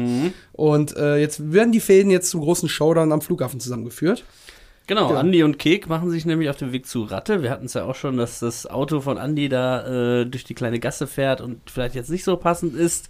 Ähm, aber wir sehen dann den Rattenbau und da hatten wir natürlich auch, äh, so haben wir ihn dann genannt, dieses Gehäuse, wo der Ratte äh, irgendwie da untergekommen ist. Was ist das? Also schon ein Schrebergarten, oder? Es ist so, Das ist so ein Schrebergarten, der äh, war so, hatte auch Uwe Stanik entdeckt und Eckhard Jansen äh, fand das da super, weil wir da so eine schmale Einfahrt hatten, wo wir so diese Kranfahrt runter machen können. Das ist ein bisschen schwach belichtet, aber das weiß man dann, das wusste man früher erst dann später, wenn das so aus dem Kopierwerk kam. Aber ähm, hat eine ganz gute Atmosphäre. Das war, glaube ich, in Dortmund Huckerte irgendwo und das gab's so. Da haben, haben wir auch, glaube ich, nicht mehr groß was verändert. Äh, Da ein paar Lampen, Selbstleuchter reingehängt und, und so. Und äh, ja, Ratte wohnt halt in irgendwie in so einer Schrebergartenhütte da. wie so Leute, die aus dem Knast kommen und dann, ja, muss er erstmal wieder auf die Beine kommen. Ne? Dann hat er wahrscheinlich irgendwie einen Kollegen, kann ich da mal kurz bei dir in der Laube pennen. Ja, so und er macht ja, ungefähr, er macht ja das mit dem Untertauchen vor, was äh, Kalle nicht geschafft hat. Der will ja schön immer flashy und auffallen und will den Mercedes fahren und hat den, den sagenumwobenen Anzug, über den wir ja gar nicht gesprochen haben. Wir haben ja die Anekdote nur gehört, dass ihr beiden eigentlich mal zusammen in diesem, ja, fliederfarbenen äh, äh, Glitzeranzug. Stimmt. Wir wollten damit in Berlin in, eine, in wie heißt diese Backwaren-Disco nochmal gleich, ähm, ins Far-Out gehen. Ja. Das war immer der Plan von Ralf, dass wir beide uns da so wie, äh, da, da, da, äh, wie die Twin Brothers da anziehen. Mit diesen changierenden Outfits Ja, und da einlaufen und einen da auf äh, Stayin' Alive machen auf der Tanzfläche. Das war sein, sein Plan. Ja. Aber es ist noch nicht zu spät, ne? Ja. Also, du schüttelst nur mit dem Kopf. Ja, nee, das, das scheitert ja daran, dass wir diese Anzüge hinterher nur noch zerschossen hatten. Dann. Die hatte die Anke Winkler, unsere Kostümfrau, dann, äh, also Ralf äh, war, also sie war für diese Flatterhosen zuständig. Ich hatte da auch gedacht, ja, so irgendwie so ein Trainingsanzug und da kamen sie dann da an mit diesen Bodybuilder-Dingern dann und so, ne? und äh, seinen, seinen, seinen Tanktops, die er da anhat. Und äh, Ralf hatte dann diese Idee mit diesem, mit diesem, äh, mit diesem taillierten Anzug, den er da haben wollte. Das kann auch nur jemand wie Ralf tragen. ne? Hat er die schlachsige Figur dafür. Also ich glaube, das wäre ein Bild für die Götter gewesen, wenn ihr beide da in den Outfits auf so einen Türsteher zulauft. Und der hätte sich da auch gefragt. der wäre niemals reingekommen. Genau, ganz genau. Egal in welchen Laden auch immer, aber das. Der kürzeste Abend. Ja, Ralf Richter hat uns ja erzählt, dass ihr die, ähm, die Klamotten irgendwie durch Zufall entdeckt habt, weil ihr irgendwie nichts richtig gefunden hattet und er das dann gesehen hat und habt das nochmal kopieren lassen, damit es ein paar Mal äh, für die Dreharbeiten da ist. Also es ist eigentlich ein, eine, eine Frauenklamotte gewesen irgendwie, ne? Habe ich es richtig verstanden? Ja, mit so Schulterpolstern und so. Und das fand Ralf halt super da. Und, äh, hat sich da was überlegt, aber ja, ist halt auf jeden Fall unique. Ne? Ja, das kann man wohl sagen. Ja, und so kommen dann jetzt äh, äh, Kik und Andi auch dazu, ähm, quasi den Schlucker auszubuddeln wieder, ne? Weil Ratte Genau. sagt, äh, muss dann also Naja, erstmal haben wir diese daraus, ne? Flashbacks, ne? Ja. Das erste Mal jetzt, wie, ähm, wie Ratte das erzählt. Und das haben wir ja als total. Also die Szene haben wir ja vorher im Original im Einbruch gekriegt, dann war das dann so eine komplett unabhängige, wie sagt man, so eine ähm, objektive Kamera. Und jetzt erzählen wir es dann aus der POV vom, von Ratte. Das war also dann over-shoulder-mäßig so reinkommen und sehen alles nur, was Ratte sieht. Und er hat diesen Schlüssel nicht mitgekriegt, nur dass so Schlucke irgendwann krepiert. Und dann hinterher dann nochmal aus einem neuen Blickwinkel. Das finde ich halt schön, mit so filmischen Elementen zu spielen, um das zu benutzen, dass man immer aus einer anderen Perspektive nochmal irgendwo einen Mehrwert hat. Ja, ich musste ja immer an äh, Rashomon denken. Habt ihr den dann auch an der Uni gesehen oder was, diesen äh, Klassiker? Nee, aber ähm, ich weiß gar nicht, wo das Bei Jackie Brown gab es sowas ja auch. Wie gesagt, ein Film, den ich total liebe. Ich habe aber bis heute nicht verstanden, wie da hinten dieser Gang, dieser Deal in dem Einkaufszentrum abgeht. Also auch aus verschiedenen äh, Dingen so. Das, äh, keine Ahnung, so der, der Film, der ganze Groove. Ja. Aber das, was da in, hinten dann tatsächlich so passiert, kann ich, kann ich jetzt auch gar nicht erzählen. Irgendwie, das ist ja nur so eine Tüte in so einer Umkleidekabine. Aber was, wie, wo, wann war. Ja, Aber ja, aber es ist so, ich. jeder hat auch irgendwie seine Wahrheit, ne? So, wenn man dann Sachen aus verschiedenen Perspektiven sieht, muss man ja nicht unbedingt lügen, sondern einfach nur sagen, ich habe es so gesehen. Also kann Genau. man es dann auch irgendwie darstellen, so, ne? Das ist ja eigentlich super spannend, ne? Irgendwie hatten ja viele Filme, haben wir auch in der Folge dann, als wir die äh, Minute besprochen haben, natürlich auch Beispiele genannt, ne? wo das dann ganz häufig dann auch so ist, dass äh, ja eine Ja, es Szene gibt ja aus diesen Film, so, äh, wie heißt der, acht Blickwinkel und so, ne, wo du so ein Attentat aus verschiedenen Richtungen siehst und immer irgendwie anders. Also ich finde das so spannend, auch mit so filmischen. Hm. Ist halt auch visueller spannender, als wenn ja. er jetzt nur erzählt. Ja, ich Ja. habe das so gesehen und dann zählt er es nach. Ne? Alte Regel Showdown Tell, ne? Und äh, das wird hier wieder. Ja, und der, der Wissensvorsprung, den wir eigentlich relativ oft im Film haben, den haben wir halt hier nun mal nicht mehr. Und dann erstmal Ja. erfahren wir wirklich zum ersten Mal so richtig, wie es um Schlucke geschehen ist. Und das wird dann an der Stelle aufgelöst, dass man dann wirklich sieht, dass er da von, von Ratte sozusagen, weil er es ja selber erzählt, in den Mhm. Kofferraum befördert wurde. Der dann die beiden bewegt, nochmal zurück zum Bombentrichter, zum Verregneten zu fahren. Und Genau. das soll ja wohl eine riesen Schlammschlacht gewesen sein, ne? wenn die Sprinkler die ganze Zeit liefen. Und ja, das war eine Riesensauerei. Ich meine, die beiden waren klatschnass und so, ne? Und was da runterkommt, das ist natürlich viel mehr als ein normaler Regen und so. Die standen dann da und dann im Gegenlicht, aber es sieht halt schön aus. Ne? Für die beiden Jungs war es sehr ungemütlich und wir haben das auch nicht oft drehen können. Das waren halt so zwei Einstellungen und dann wird dann vor die Kamera dann noch so eine Scheibe gepackt, die sich schnell dreht und ähm, also wie so das ganze Wasser, was da drauf kommt, dann wegschleudert, so damit du immer ein klares Bild Ah, hast. okay. Und die muss komplett eingepackt sein und so und das war eine ziemliche Sauerei. Ja. Ja, und äh, dann kommt auch die. Ja, Kek beichtet dann endlich mal ein ehrlicher Moment von Kek. Ja. A Unglaublicherweise. moment of truth. ja, genau. Genau. Der erste und einzige eigentlich auch fast schon. Genau, er beichtet dann, dass er bei dem Banküberfall mitgemacht hat. Und äh, ja, das ist dann so ein starker Moment zwischen den beiden. Ne? Die Szene ist komplett nachsynchronisiert, weil natürlich der Regen da so drauf geklatscht hat und so, ne? Und das mussten wir dann hinterher in der Nachvertonung machen, wie überhaupt auch die Szene in der im Eiscafé auch komplett nachsynchronisiert ist, weil wir da, ich weiß nicht, ob ihr das gemerkt habt, manchmal macht man das, wir haben so ganz langsam alle Hintergrundgeräusche, je dichter die so zusammenkommen, wir haben mit Ja, der Kamera ja, immer ja. näher ranfahren, alles ausgeblendet, bis dann eigentlich du nur noch die beiden hörst, keine Umgebungsgeräusche mehr. Und dann kommt ein Kek rein und knallt an die Scheibe, so, bumm, und dann ist mit einem Mal plötzlich alles wieder da. So kann man gerade äh, so Akustik kann man sehr gut so die Aufmerksamkeit lenken und äh, da entsteht dann immer noch viel in der Mischung. Starkes Sounddesign auf jeden Fall. Felicita war ja im Hintergrund zu hören. Das wurde ja immer leiser. Ja. Da ist uns auch auf, auf jeden Fall aufgefallen. War auch gut, dass der Song da nicht mehr so präsent zu hören war. Nach einer gewissen Dauer. Ja, da, kommt noch, da kam noch Frangan und Fleck da, ne? Das Genau. Ist, das ist so eine Band Äh, gewesen, die kannte Padre oder so hieß der Song. Ra Rainer Kühn kannte das irgendwie, das ist so eine italienische Band. Ich glaube, weiß nicht, ob die Padre. bekannt ist und so. Hast du den Text etwa noch hier? ich Das- wollte gerade sagen. Du hattest den ja mal irgendwann ausgedruckt Ja. und auch äh, irgendwie so ein bisschen äh, versucht darauf zu beziehen. Das, das, der Zettel Das hing habe ja noch. das auf hab ich nicht Der nach Text ausgesucht, sondern das war irgendwann so der Rainer guck mal, ich kenne die, das können Ja. wir billig haben und es passt ganz gut und dann haben wir das da drauf dafür benutzt, ja. Genau. Ja, und dann wird Ja. sich geeinigt, wenn wir jetzt hier schon irgendwas fühlen in dem Hals, äh, da scheint doch was zu sein, dann sagt Andi aber auch, ja, dann ist das aber auch dein Bier dazu machen. Ne? Das Ja, ist, dann, er, muss er hör mal sagen. der Scheiße, du bist ja pervers. Ne? Genau. Ja, ja, bist pervers. Du per- pervers, also ich habe das nie so wirklich im medizinischen Sinne gesehen. Und, und Andi benutzt auch manchmal die Vor. Also ich meine, was er damit ausdrücken will, ist irgendwie klar, ob das jetzt genau passend ist und so, ne? Aber das ist so seine Welt. Ja. Und dann kommt eben der zweite Blickwinkel. Dann sagt er, ja Mensch, überleg doch mal irgendwie so, ne? Und dann ist eben plötzlich die Nummer, die eigentlich das jetzt aus einer anderen Perspektive zeigt, gar nicht aus der, der, der Schlucke-Perspektive, sondern mit dem Hals, ne? Dann so, dass wir jetzt eben die Aufnahmen haben, nochmal aus dem aus dem äh, Tresor raus, wo Genau. wir dann den Schlüssel im Vordergrund sehen und so puzzelt sich das zusammen und dann auch mal die Kamera, Steadicam, dann vorschlucke, der dann verzweifelt dann den, sich den, den, den Schlüssel schlucken will. Und jetzt ist Bezi uns gerade wieder da. Ja. Hey! Wir Ich habe aber wieder meine. vollständig. Kind Ja. ist im Bett, genau. Ja, Kind ist im Bett, hat alles super geklappt. Ich habe leider meine Kopfhörer vergessen, aber vielleicht geht's auch so. Wenn du so Ja. klarkommst, sollte das gehen. genau, und äh, Kek ertastet dann den Hals und sagt, ja, hier ist was Hartes. Und somit wird Andi dann auch doch etwas überzeugter davon, dass es jetzt doch gemacht werden muss, will sich den Schuh aber nicht anziehen. Nee, warum soll er jetzt die Drecksarbeit machen? Das Genau. kann er doch mal schön Keks selber machen. So, ne? Und er setzt das Messer, an und da haben wir natürlich jetzt auch keine Splatter-Nummer draus gemacht, aber es funktioniert ja auch schön über die Tonebene und ist dann auch schön ekelhaft.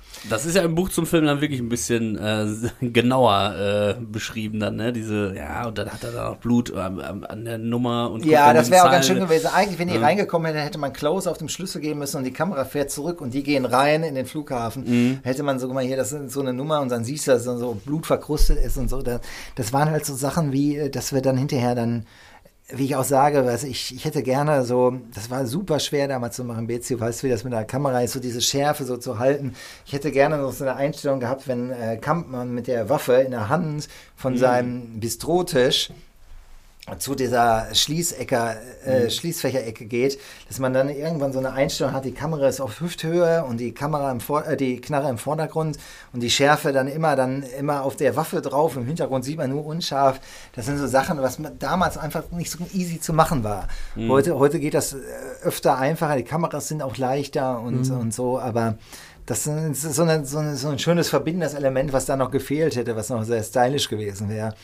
Aber alles kann man nicht haben. Ja gut, aber das bisschen Blut, was dann im Spiel war, hat man schon auf dem Schlüssel noch erkannt, als Andi Ja. dann versucht, das äh, Schließfach zu öffnen. Da kommt der Schlüssel ja einmal so vorne in die Schärfe rein und da sieht man so ein bisschen noch was daran. Also so ein kleines Element davon hat sich dann schon noch übertragen. Genau, und ähm, ja, jetzt wird der Hals aufgeschnitten, der Schlüssel kommt raus und dann kommt der Sprung sofort wieder zum Flughafen. Und dann haben wir auch schon damals gedacht, kriegt man denn wenn man jetzt eigentlich so äh, sich, sich dran erinnert, was alles an dem Flughafen passiert ist, das weiß man als Zuschauer. Aber Kek und Andi müssen ja irgendwie herausgefunden haben, dass der Schlüssel zu einem Schließfach an einem Flughafen gehört. Also haben die die Kurve gekriegt, weil er ge gekennzeichnet ist? Weil ich meine erkannt zu haben, dass da schon irgendwas drauf ist, was die beiden dazu bewegen könnte. So, so, so detailliert sieht man das nicht. Also ich weiß nicht, ob sich jeder Zuschauer das fragt, weil das auch so unmittelbar kommt, dass Ja. man möglicherweise sich das gar nicht fragt. Wir hatten da ja noch die Szene dazwischen, wie äh, Christian Kamann irgendwie verzweifelt sein Handy sucht und so, was man überhaupt nicht braucht, weil jetzt musst du auf den Punkt kommen. Jetzt steuert es auf den Showdown zu. Und ich denke dadurch, dass das so direkt hintereinander ist und so, und dann guck mal, fühl mal jetzt was Hartes, ne? und dann holt er den Schlüssel raus und zeigt den und so. Das war, kann man 100.000 wert. Und dann Schnitt und dann bist du direkt, in, äh, dass man das so elliptisch erzählt, dass man den Zuschauer so überrumpelt, dass er gar nicht die Zeit hat, sich das jetzt die Frage zu stellen, woher die jetzt genau wussten, ob das Genau. nicht der Hauptbahnhof war oder eben der Flughafen. zumal Ja, und der Zuschauer auch weiß, dass es am Flughafen die Schließfächer sind, weil wir das ja schon erzählt bekommen haben. Klar, fragt man ja nicht, wo, woher wissen die das? Weil wir Genau. wussten Ich das glaub, ja auch ja. und so. ne? Da ist insgesamt auch natürlich die Tatsache wichtiger, dass sich alles jetzt verdichtet, dass jetzt Ja. alles auf den auf den Punkt kommt und kulminiert sozusagen. Jetzt Und gleich das ist ja sofort. super, weißt du, weil eben es geht jetzt viel darum, dass Leute verreisen wollen und Flughafen und äh, das passt ja jetzt eigentlich viel besser als, der- als der Hauptbahnhof. Also in Denkst du dir Fall- dann manchmal, boah, Gott sei Dank, dass das so passiert ja, ist? vielen Dank an die Deutsche Bahn nochmal. Ihr habt mir, habt mir da sehr geholfen, dass der Film noch ein vernünftiges Ende gekriegt hat. Ja. Die dir aber Total, vorgeschlagen ja haben, wir schreiben Sachen am erzählen. Drehbuch ein bisschen was um, damit das geht für uns. Das ist wirklich so. Also Ja, ja, das war so. Das war so. Das kam auch mitten während des Drehs, kam dann so ein Schrieb von denen zurück und das ist dann Firmenpolicy, ne? Und dann sitzen da irgendwelche Schlaumeier da in der, in der Marketingabteilung und äh, wollen sich da dann auch nochmal einbringen. So, du, das ist halt so, ne? Das ist ein Riesenkonzern. Und auch da, bevor du dann mal irgendjemand hast, der sagt, komm, lass dir so einfach drehen. Aber das geht ja nicht nur uns so. Das Schlimme ist, äh, ich meine, die Deutsche Bahn ist jetzt mittlerweile so halb privatisiert, glaube ich, ne? aber trotzdem irgendwie noch auch so ein, so ein, so eine, so ein Ort der öffentlichen, also ein öffentlicher Ort und da müssen ja auch Filme spielen können, so, ne? Und die verbieten aber grundsätzlich alles. Also selbst wenn du für, selbst wenn du für die Werbung drehen willst, ist das ein Problem. Du hattest, äh, hattest doch irgendwie die Webserie äh, mit denen gemacht, oder was war Genau. das? äh, ich oder hatte mit- diese Webserie gemacht, wie hieß denn das? Panda und andere Helden. Da ging es darum, so 20 Kurzgeschichten zu machen und so. Und da habe ich ja den Kai Setti entdeckt, mit dem ich dann hinterher dann äh, Blood Red Sky gedreht hatte. Ein Netter, netter Kerl und äh, seitdem hatten wir uns ja angefreundet und das war auch, auch, super, super kompliziert. Also die konnten nicht mal dafür sorgen, dass wir also ich meine, äh, komm, anderes Thema. Trotzdem hat Spaß gemacht und ich glaube, da sind auch lustige, lustige, äh, lustige Clips bei rumgekommen. Ja. Ja. Genau, aber der Flughafen, da bleiben wir jetzt erstmal noch, denn der große Showdown kommt jetzt. Äh, Kalle wartet da schon auf die beiden, die jetzt gerade vorne durch die Eingangstür kommen. Dann wird der Kek noch mal ein bisschen in den Schwitzkasten noch mit vorgehaltener Waffe. Und Andy hat jetzt den ersten Moment, den sonst ja Kek immer für sich hat, nämlich den Improvisationskünstler da raushängen zu lassen, der dann direkt quasi sich mit seinem Leben für Kek einsetzt. Also jetzt merkt man gerade, wie tief die Freundschaft scheinbar trotz diverser Geheimniskrämereien und so tatsächlich am Ende ist. Ähm, genau, und ähm, die ganze Situation wird jetzt quasi von Kalle mehr oder weniger ja Richtung Schließfächer rübergetrieben, die ja, wie wir jetzt ja auch wissen, gar nicht da vorhanden waren, sondern ausgestattet wurden. Haben denn tatsächlich keine Schließfächer am Flughafen existiert oder der Bereich, in dem ihr drehen nee, durftet, war nicht damit ausgestattet? Oder wie, wie kann ich mir das Also ich, vorstellen? ich weiß nicht, also in Dortmund am Flughafen gab es gar keine Schließfächer. Mhm. Ich weiß nicht, ob es überhaupt gibt, wegen, damals war natürlich alles noch vor 9-11, aber Mhm. wegen Terrorgefahr und sowas alles und so. Ne? Am Bahnhof gibt es die am Flughafen selten. Und ähm, das hat aber auch keiner gefragt. Wir haben da einfach so eine Batterie hingestellt Mhm. und konnten das dann da drehen. Ja, und hattet ihr denn den, den Bereich, in dem ihr drehen durftet, war der auch vorgegeben oder war einfach nur das Zeitfenster da und ihr sagt dann, okay, wir nehmen jetzt Der die Bereich Ecke? in Dortmund am Flughafen zu der Zeit war nur der Bereich. War nur der Bereich. Ja, ich glaube auch. So, ne? Der ist winzig, ne? Ich glaube, der ist immer noch ziemlich klein. Da gab es auch aber keinen Gang, wo die hätten in die Tiefe weggehen können. So, ne? Aber Peter, mal ganz im Ernst, dann hättest du die raus ins Gegenlicht, eine Lampe davor. Also dieses Hinsetzen, das macht mich fertig, wirklich.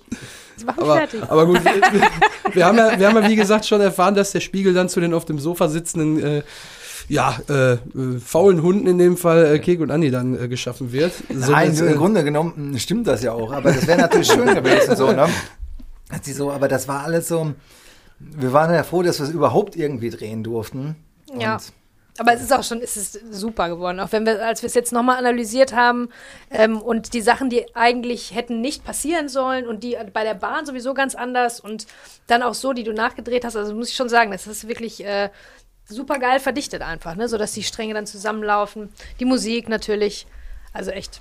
Ja, und es hat so ein bisschen was Western-mäßiges, ne? Das haben Genau. wir ja auch so, schon- gesagt. Würdest du das auch unterschreiben, was wir da so reininterpretiert haben, mit diesem High Noon-mäßigen äh, Showdown? so ein bisschen? Close-Up-Schnitte, dann hier Andis Gesicht, der Schlüssel, die Waffe, alles so ein bisschen immer dichter, dichter, dichter. Ja, ja, und, und das dann am Ende so drei Parteien aufeinander, das war ja zu der Zeit auch so ein bisschen in anderen Filmen auch so, ne? Aber dass es nochmal so eine Überraschung kam und dass die Bullen dann auch noch am Start sind.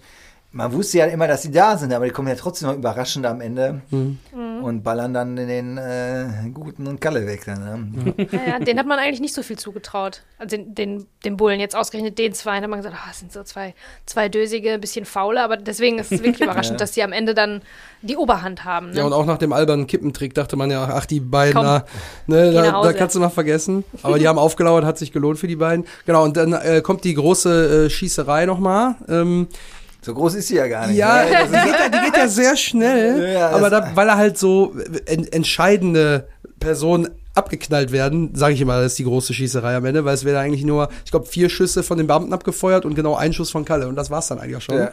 Genau. Und äh, die Einstellung mit ähm, äh, Werner Kampmann, der quasi den Schuss durch die Schulter kriegt, den ihr ja von hinten dann quasi gefilmt habt, war das denn jetzt schon ein auf Knopfdruck explodierendes Blutpaket oder war das noch so eins, wo man noch an der Schnur ziehen muss? Nein, Weil nein, darüber, das, war, das waren alles schon Sachen, die waren so ferngesteuert. Das Ah, waren diese klar. Scripts, ne? Ja. die, die ich heute, also die wir heute nur selten verwenden, weil die auch doch immer, da mal was schief geht, Mhm. dass irgendjemand Textilfasern ins Gesicht kriegt und so, ne? Und es ist trotzdem eine Sprengung. Sie sehen teilweise noch geiler aus, als wenn du es digital machst, aber es ist immer eine Sauerei und es kann immer nach hinten losgehen und danach wieder Kostüm auf Anschluss und so. Das ist dann oft einfacher, wenn du das heute digital machst. Also solche Sachen, wenn, vor allem wenn dann mehrere Schüsse sind. Aber klar, wenn du so eine Explosion auf Körper und wir hatten das Blood Red Sky mit ähm, Peri, ähm, der, die ja da erschossen wird und das macht schon viel mit einem. Die hat sich so erschrocken in dem Moment, dass sie auch so zusammenzuckt und äh, dann äh, war die aber auch danach, ähm, ich glaube, das kann man einfach erzählen, die hat sich da so reingesteigert, die war so das Gefühl, dass auf sie geschossen wird und man sieht ja jetzt auch, wie, was jetzt im schlimmsten Fall passieren kann, jetzt wie mit äh, Alec Baldwin. Also ich meine, so Sachen in Amerika, wenn die da so viel mit echten Waffen auch hantieren und so und dann, dass sowas mal passiert. Aber das ist natürlich schon krass. Also äh, wenn das sich irgendwie machen lässt, dann versuche ich jetzt ähm, so, so Einschüsse gerade am Körper so direkt dann eher digital zu machen. Ja. Und, die anderen Schüsse, die auf Kalle fallen, sind ja schuld daran, dass wir euch beide nicht in dem Anzug gesehen haben. Wir haben in deiner Abwesenheit gerade Bezi kurz diese darüber Jacke, gesprochen. Die ist so groß. Genau, existiert er leider nicht mehr, aber hätte ich schon noch gerne gesehen.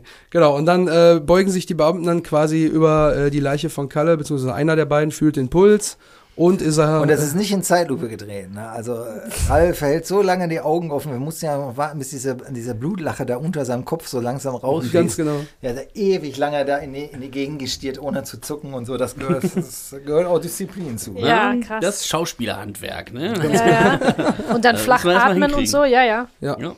Ja, und ich hatte erst gedacht, wäre es zu viel noch gewesen, wenn man dann noch so ein Close-up auf, auf die Pupille macht, die sich dann so äh, Ja, erweitert, dass man dann, also wäre zu drüber Ich glaub, gewesen. man Alles CGI, so. das kannst du auch nicht mehr machen, so, ne? So Sachen, so, ne? Das ist. Hätte auch nicht mehr weitergeholfen, weil der, Mann ist tot. Was willst du jetzt noch erzählen? ne? Ja, ja. Also, genau. Ja, Ja, dann hat hinter sich. springen wir zu dem Security-Mann, ne? Genau. Mhm. Das hatten wir ja vorhin auch schon, äh, der uncredited äh, äh, Security-Mann. Genau, möchtest du dazu noch? Ja, den habe ich ja irgendwie spontan noch angesprochen. Da habe ich gesagt, Michael, hör mal, ähm, ich kannte den, der hatte auch mal in Unna gewohnt mit seiner Frau, die auch Casterin ist und so. Und dann hatte ich den irgendwann angequatscht und ich finde, der passte so als Security-Mann und der ist da auch noch dann für den Nachdreh eingesprungen, obwohl, glaube ich, die Titel schon gemacht waren, deswegen uncredited bei ihm. Ah. Und äh, dann, dann hat er da die Nummer gemacht und dann haben wir danach ja dann die Langversion auch gedreht von äh, Was nicht passt, wird passen gemacht. Aber wie der aufläuft, alleine wie der sich bewegt und dann, nein, ihr beiden Hübschen und so, ne? Und vorher, komm, komm, komm, komm, weg hier. So, ne? Den und dann da, da einen voll einen auf Larry macht, das passt halt auch gerade zu so Securities, die ja oft jetzt nicht so sag ich, die Leute sind, die jetzt so eine ähm, Polizeiausbildung genossen haben und äh, aber in Uniform sind sie dann natürlich, sind sie wer so. Ne? Ja, dieses, das dieses, ja kleine, dieses kleine bisschen Autorität, was sie dann in ihrem Beruf haben, das steigt denen einfach Ja, zu und Kopf. eben dieser geile Kontrast zwischen, da ist ein äh, ja, offensichtlicher Urlauber mit Strohhut und äh, Hawaii-Hemd, der dann sagt, ja, was ist denn hier passiert? Ja, komm, da geht dich gar nichts, gar ab, ab, ab, ab, ab. Und dann kommen die Mädels da, na, ihr beiden Hübschen, was kann ich denn für euch tun? Ne? Ja, hier geht erstmal gar nichts, wir haben gerade einen umgelegt. Also dieser Wir. Kontrast, wir, ja, er hat wahrscheinlich nur vom Weiten den Schuss gehört und ist schnell hingerannt, er hat da überhaupt nichts mit zu tun Ist gehabt. schnell weggerannt. Er war der Erste, der Deckung hinter den Schließfächern gesucht hat, wahrscheinlich. genau. Und dann kriegen wir jetzt nochmal die, äh, ja, soweit bekannte äh, Auflösung den am Ende, wenn Melanie dann nochmal sich auf der äh, vermeintlichen Toilette die äh, Situation auf dem Camcorder anguckt. Die Toilette, die ja eigentlich an der Filmhochschule ist. Ne? Genau, das ist unsere Toilette an der Filmhochschule und das haben wir gedreht dann äh, mit der Mitbewohnerin vom Kumpel von mir. Und äh, die hat dann die Beine von Alexandra gedoubelt und äh, dann eben diese Ausschnitte. Aber ich mag das auch, diese schnellen Schnitte, so, ne, so klack irgendwie zugemacht. Er ist so weg so und denkt, was ist das da? Da gibt es übrigens eigentlich auch noch so, das gab es mal, auch in einer anderen Fassung, da sagt sie 90, 60, 90, der Arsch. Und die fette Sau hat tatsächlich meine Maße für die Kombination benutzt oder so. Ne? Genau. Das haben wir jetzt da weggelassen, dass sie das nicht mehr kommentiert. Ich weiß nicht, löscht sie das eigentlich da nochmal? Ja, also genau, die, die, die Situation kommt im alternativen Ende vor auf, Ja. der, auf der DVD, auf dem Bonusmaterial. Äh, da guckt sie sich die Situation im Auto fahrend auf Mallorca schon an und sagt dann, ja, zu Andrea, der Arsch hat meine Master als seine Kombination genommen und sie sagt dann, ja, ich muss noch einmal zurückspulen und dann ist das gelöscht und dann nimmt sie quasi darüber auf. Ja, jetzt kann sie mit niemandem sprechen. Also jetzt ist es natürlich ein bisschen für den Zuschauer, dass sie sich das nochmal gerade anguckt. Ja. Aber das war natürlich so der Relief am Ende, so dass man sagt, ah, okay, jetzt verstehe ich es und so. Und dann irgendwie nur siehst du dann irgendwie klack irgendwie das Schloss, das aufgeht oder erst ihre Füße unten, die dann Genau. vordrehen, zack auf und dann fährt schon dann hinterher diese, diese schnellen Schnitte dann, das ist ja auch so, was Guy Ritchie dann später gemacht hat, so in Snatch und so, ne, solche Sachen und dann fährt dann das Bild rein mit dem gefakten äh, Röntgenbild, was ja so man gar nicht sehen würde. Was uns entgangen ist, ja, unglaublich. das ist uns durch die Lappen gegangen. Genau, und dann hatte ich dann den, den Nicolas Bordeaux auch noch angesprochen. Da hab ich gesagt, sag mal, würdest du da noch mal kurz einspringen? Ich glaube, das ist auch uncredited. Ja. Der dann nochmal, dem dann die Kinnlade runterfällt, aber er guckt gar nicht auf den Monitor, sondern auf Alexandra Nell, die dann nochmal, und das fand ich hier so ein bisschen dieses Freche, dann hinterher wollen sie mich nicht nochmal antasten, vielleicht habe ich noch irgendwo einen Kalaschnikow versteckt. und so, und äh, die dann da durchstolziert und da passt die Musik natürlich super. Und Voll. klar wäre das cool Musik, gewesen, wenn die weggehen und so. Da hätte man auch das Ende machen können und dann halt so nach den Credits, dann äh, wären die beiden da auf der Couch. Aber ich finde das trotzdem gut, wie die nochmal auf der Couch sitzen, so, also im Stadion. ja, wir, man will die ja auch Ja, noch ja. mal sehen, weil das sind nun mal die zwei, also, ne, dass zu sie jetzt denen wir ein Auto halten. kaufen, was Markus sich da so vorgestellt hat, dass das, äh, oder was wollte er da, die kaufen sich ein Auto oder ich weiß es nicht mehr. Ja, oder dass irgendwie er den Taunus nochmal repariert, ne? Oder das war auch eine Idee, ne? Dass man Ah, dann ja, so dass sagte, guck mal hier, ich habe den, den Taunus wieder äh, Aber aufgepäppelt. das wäre mir zu viel so des Guten gewesen. Ja. So. Ich, hab- ich finde einfach, die beiden da sitzen da und ich finde ja auch geil, dass sie sich über den Scheiß kaputt lachen. Für die ist das ja nur, nur Quatsch. So, ne? Das war für sie jetzt auch jetzt, ist jetzt keine keine philosophische Glanzleistung gewesen, so, ne? aber sie zieht's halt durch und die beiden sitzen dä- dämlich, wie sie sind und so auf der Couch und zocken halt und das Leben geht für die normal weiter. Ich habe jetzt noch mal eine Frage, also ohne da jetzt irgendwie zu weit zu gehen, aber ich hatte immer das Gefühl, Alexandra Nelde ist, finde ich, ist die einzige, die in dem Film. Ich fand immer, die passt nicht. Jetzt sehe ich das nicht mehr so, jetzt wo wir den Podcast gemacht haben, wo wir das alles wirklich auch analysiert haben. Und dieser Blick am Ende und ich denke, doch, das ist wirklich toll. Die passt genau, weil die, die will ja eben auch gar nicht passen. Die will ja immer weg, die gehört da nicht hin, die ist von dem Licht immer so ein bisschen rausgearbeitet. Ähm, wie hat sie sich denn eingefügt in dieses völlige Ruhrpott-Ensemble? Wa- War das, wie war das mit ihr zu arbeiten? Da haben wir jetzt, glaube ich, am wenigsten. Also ich finde, die hat er super gemacht. So natürlich ist es her so eine, das kann man der Figur jetzt vorwerfen. Das ist natürlich eher so, ne, wenn alle so was wahnsinniges Echtes haben, ist jetzt so ein hübsches Mädchen dabei, was so ein bisschen das Klischee ist. Aber wenn du weißt, wie die, die Kampfmänner funktionieren, dann stellen die sich natürlich so eine ein. So, so, so, ne? Und dass die da keinen Bock hat und so eine, so eine innere Anti-Haltung die ganze Zeit mit sich rumschleppt, ich mochte das. Jetzt ist Alexandra äh, natürlich nicht aus dem, aus dem Ruhrpott, Olli Koritka aber auch nicht, beide aus Berlin Ja, ja. und haben das so reingemacht, aber ich finde trotzdem, dass Alexandra sowas, ähm, was ist das Richtige, sowas Unverbildetes im positiven Sinne hat. So, ne? die, die, äh, ich nehm, finde, man nimmt ihr schon das in Anführungsstrichen relativ gewöhnliche Mädchen ab, so, ne, die da so irgendwie ist so und so und jetzt keine, die man auch unterschätzt, weil man äh, denkt jetzt so in Klischees und, und so und so, und so ein bisschen das Blondchen. Und am Ende finde ich, wie sie das dann so ausspielt und so, und dann, dann merkt man halt, worum es geht. Und ich mag das ja, wenn so Figuren so augenscheinlich gar nicht passen. Ja. Also bei Was nicht passt, wird passend gemacht mit Alexandra Maria Lara ist es ja so ein bisschen ähnlich. Ich meine, die, die, die wirkt so fragil zwischen diesen ganzen Testosteron-overloaded Typen, die dabei sind. Das ist ja eine, eine elfengleiche Gestalt. Ja, das, das fand ich irgendwie eigentlich ganz lustig, weil das so ein maximaler Kontrast ist so Mhm. dann dabei. So, ne? Aber klar, wenn man jetzt den Film jetzt also nur eins zu eins betrachtet, dann denkt man ja, okay, das ist jetzt so eine Männerfantasie, die haben sich da noch irgendwie reingeschrieben, damit sie noch so ein bisschen sexy ist und so dabei so und immer so ein bisschen irgendwie äh, leicht äh, naiv lächelt. Aber ähm, in dem Fall fand ich, war das eben das Konzept und äh, das, das mochte ich eben, dass man am Ende dann überrascht ist, wenn die, wenn äh, die dann, äh, dann alle ausgetrickst hat. Als Ja. größere Grin- Gewinnerin des Films da am Ende rausgeht. Ja, jetzt, ja schon- jetzt mag ich die auch. Jetzt finde ich die auch klasse. Früher habe ich immer gedacht, die ist da äh, verloren zwischen diesen ganzen super coolen Ja, Charakteren. also, aber jetzt was denke ja ich, nee, schade die leider- passt da genau rein. Also wie gesagt, diese, diese, diese Szene dann äh, im Eiscafé ähm, ist ein bisschen schade, dass sich das nicht vermittelt, was ich damit so sagen wollte. Aber ich äh, mochte das, dass äh, Andy so der vermeintlich obercoole Typ ist, aber der dann wieder so cool ist, dass er sich genau solche, solche Nummern dann wieder dann versaut. Und äh, so ist es ja auch oft im Leben so, ne? dass einfach Dinge dann eben nicht passen und dass man nicht eben jetzt, ah ja, dann knistert das zwischen denen und die müssen unbedingt zusammenkommen, sondern das ist so eine der vielen verpassten Chancen im Leben.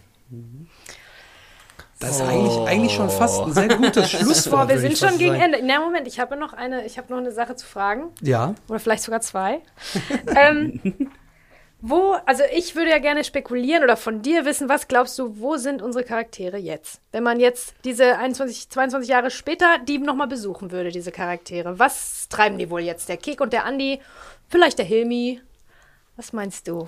Also bei der Alexandra haben wir das ja versucht, noch weiter zu erzählen, dieser Melanie-Figur. Ich fand irgendwann gut, dass sie geläutert zurückkommt und wieder so Bodenhaftung sucht. Und ich glaube, nachdem die diesen Ausbruch hatte, hat die irgendwann denjenigen gefunden, der zu ihr passt.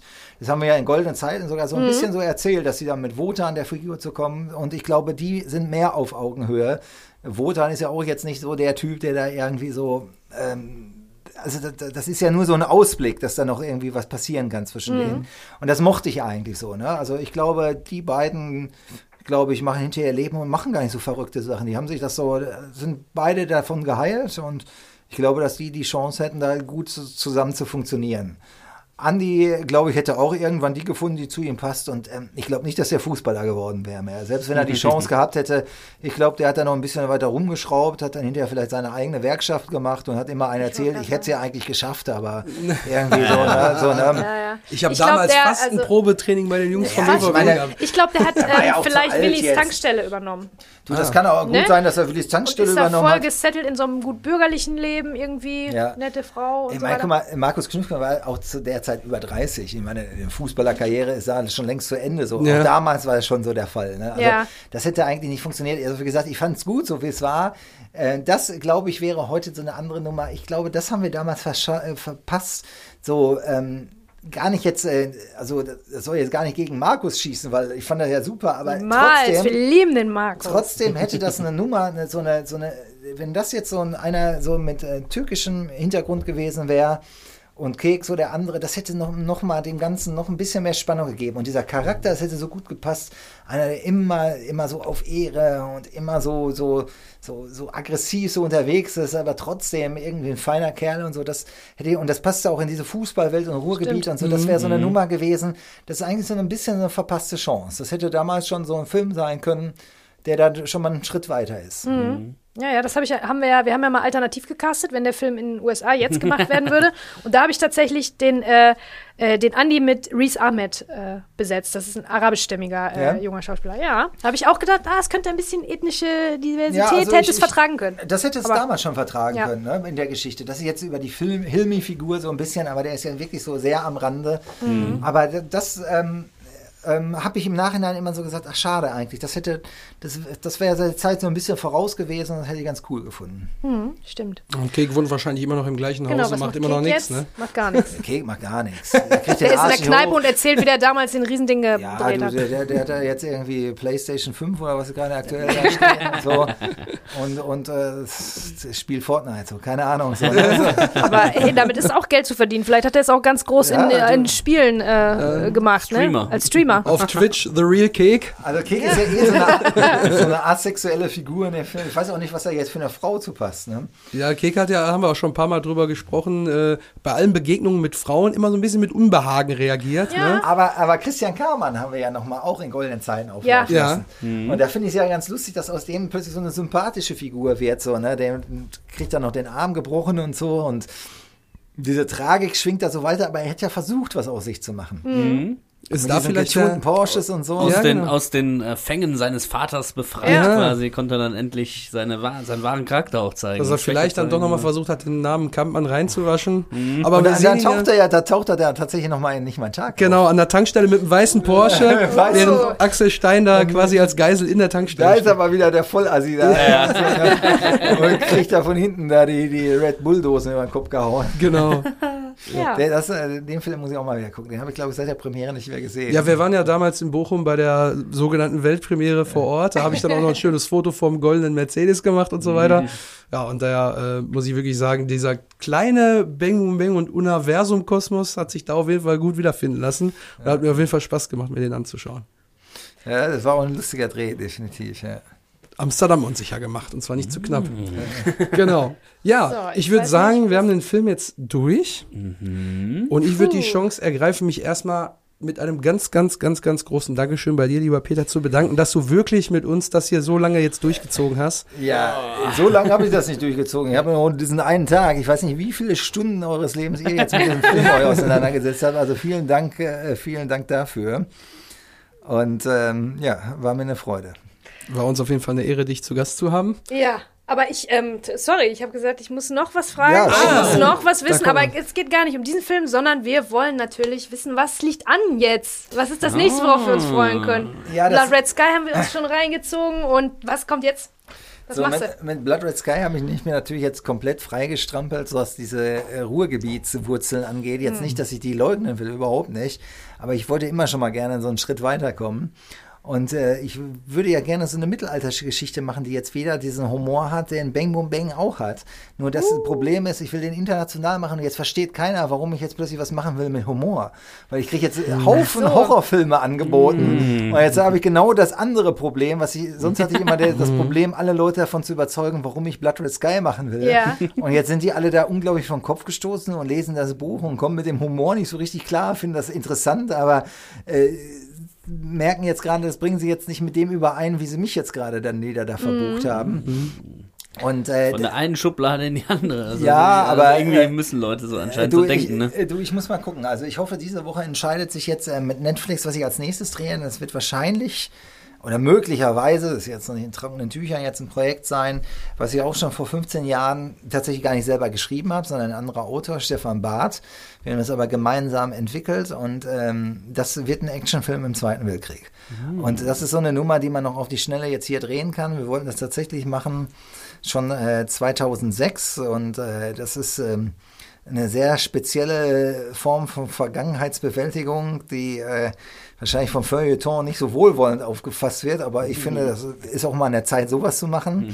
Okay, Oh, das ich bin klingt ja schon sehr Und interessant. äh, da wollte ich damals äh, tatsächlich dann, äh, das wollte ich machen äh, mit äh, Wotan in der Hauptrolle.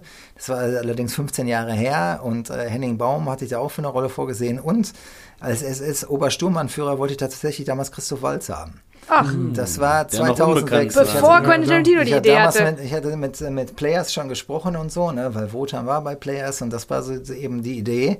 Und äh, das Projekt haben wir damals nicht hier auf die Reihe gekriegt und dann kam Tarantino drei Jahre später oder zwei Jahre später und und hat genau Ja. das Ding gemacht, ne? Was im, jetzt, äh, im, im Zweiten Weltkrieg was mit Humor. zehn Jahre weiter. So. Aber so viel Humor hat die Geschichte tatsächlich nicht jetzt. Mhm. Weil das ist schon, schon ähm, das geht schon krass ab und so. Das ist schon ein bisschen over the top, aber jetzt nicht, ähm, also ich glaube, das kann man auch nicht stärker ironisieren. So, die Geschichte, das ist schon sehr emotional und, Ja. äh, und äh, aber ist auf jeden Fall Action. Okay. Sehr Und der Mittelalter Bang Boom Bang Geschichte Der, der hat mehr Humor. Also das ist, äh, ist was- auch in der Mache quasi. Ja, das ist ja jetzt, ich habe jetzt die Tage jetzt von ähm, Ridley Scott jetzt diesen The Duel oder Last Duel gesehen. Und äh, ähm, bei mir geht's auch um eine, so ein Highlight ist so ein Turnier und wie das Turnier da gezeichnet war, das war schon geil. Und äh, ich fand äh, den Film auch nicht schlecht und der fühlte sich auch sehr echt an und so, aber meine Geschichte wäre auch so, dass es gut recherchiert ist und auch theoretisch hätte so sein können, aber eben diesen Bang Boom Bang Humor. Und das ist so mein Abgesang auf dieses ganze äh, Rittertum des Mittelalters und so. Da sind also auch die alle Figuren, die da vorkommen, sind eher so Anti-Helden und kriegen es nicht wirklich auf die Reihe. Und ähm, ja, ich hoffe, ich kriege es aber irgendwann auf die Reihe, den Film zu machen. Oh, mega. Da Würde ich mich, also da würden wir uns sehr freuen. Ja. Wir sind auf jeden Fall ganz vorne mit dabei, Ja. wenn es was Neues gibt. Weiß ich jetzt nicht, äh, ob wir da nochmal zu einer minutenweisen Besprechung kommen würden. Aber wir lassen uns überraschen. Wir haben ja schon mal erzählt, äh, wir, wir machen jetzt erstmal ein Päuschen. Ne? Wir Ja, haben uns ja, jetzt noch keinen konkreten neuen Plan zurechtgelegt, aber äh, wir lassen es sich natürlich wissen, sobald wir wieder irgendwas aus dem Peter Torwart-Kosmos angreifen sollen. Genau, und damit würde ich jetzt sagen, beenden wir jetzt nicht nur den Film, sondern auch erstmal hier unsere Folgen. Ja, aber dann vielen, vielen, vielen, vielen Dank Genau. nochmal. Und ich, äh, wir freuen uns so über deine Filme und ich hoffe, du machst weiter so, so interessante und spezielle und ein bisschen andere Filme, wie du immer Ja. machst. Das Ich denke sehr auch, freuen. Wow, ja. Netflix da jetzt äh, wahrscheinlich eine gute Plattform ist, äh, sich da auszutoben, ne? Dass man nicht, äh, ja, dass man da wieder die Freiheit haben kann, die du bei Bang Boom Bang auch hattest und äh, Ja, also auch da ist alles im Fluss. Jetzt ist wieder viel im Umbruch und so. Und ich weiß nicht, ob das in Zukunft jetzt, ich hoffe, die erhalten sich genau eben diese frische Herangehensweise. Was, ähm, aber gucken wir mal. Aber ich habe einen guten Draht zu denen und mal sehen. ja, da sind auf jeden Fall die Daumen Dank. gedrückt Dank, und wir wir sagen Dankeschön. Und ich möchte auch an der Stelle nochmal Danke sagen, äh, allen ZuhörerInnen, dass ihr uns wirklich über die lange Zeit, das sind jetzt wirklich, wie ihr vorhin schon gehört habt, äh, auf den Tag genau zwei Jahre, seit die erste Folge rauskam, dass ihr über den ganzen Zeitraum zugehört habt, immer am Ball geblieben seid, uns mit Feedback versorgt habt, dass ihr uns äh, über unsere diversen Kanäle immer mal wieder äh, Rückmeldungen gegeben habt, auch mit Sprachnachrichten euch eingesetzt habt bei uns, euch eingebracht habt und natürlich euch, Bezi und Simon, danke für diesen wilden Ritt. Zwei Jahre jetzt hier wirklich so viel Zeit mit diesem Film verbracht zu haben. Hat mich wirklich sehr gefreut. Ich finde, hat auch die Freundschaft nochmal ein bisschen verstärkt. Ich habe mich wirklich sehr gefreut darüber. Auch, dass du mich damals gefragt hast, überhaupt mitzumachen. Äh, hätte ich nicht gedacht, dass wir das so lange durchziehen. Und ja, danke euch hier, danke euch da draußen, danke Peter. Und äh, ich würde sagen, wir machen jetzt erstmal Pause. Und ich würde sagen, bleibt am Ball, bleibt, bleibt, am Ball. Kanal. Wir halten euch äh, informiert. Der Christian ist jetzt ganz, ganz fleißig und schnibbelt diese vier Stunden oder jetzt auch und äh, macht noch ein bisschen Postproduktion und äh, da bedanken wir uns auch nochmal sehr, ne, dass äh, wir alle so, so zuverlässig waren und hat ja wirklich mega viel Bock gemacht. Ja. Und das war eine Minute Hardcore. Das war's. Und ich sage trotzdem noch ein letztes Mal, macht's gut da draußen. Bis irgendwann. Bleibt gesund und ja, Tschüsseldorf, ne? Nochmal Ciao, albern. Enden hinten raus. Wir lieben euch. Macht's gut. Ja, ähm, von meiner Seite, ich habe noch keinen einstudierten Spruch hier. Hau rein. Sehr gut. So, das ist ein Wort. Jetzt gehen wir erstmal ins Saufen.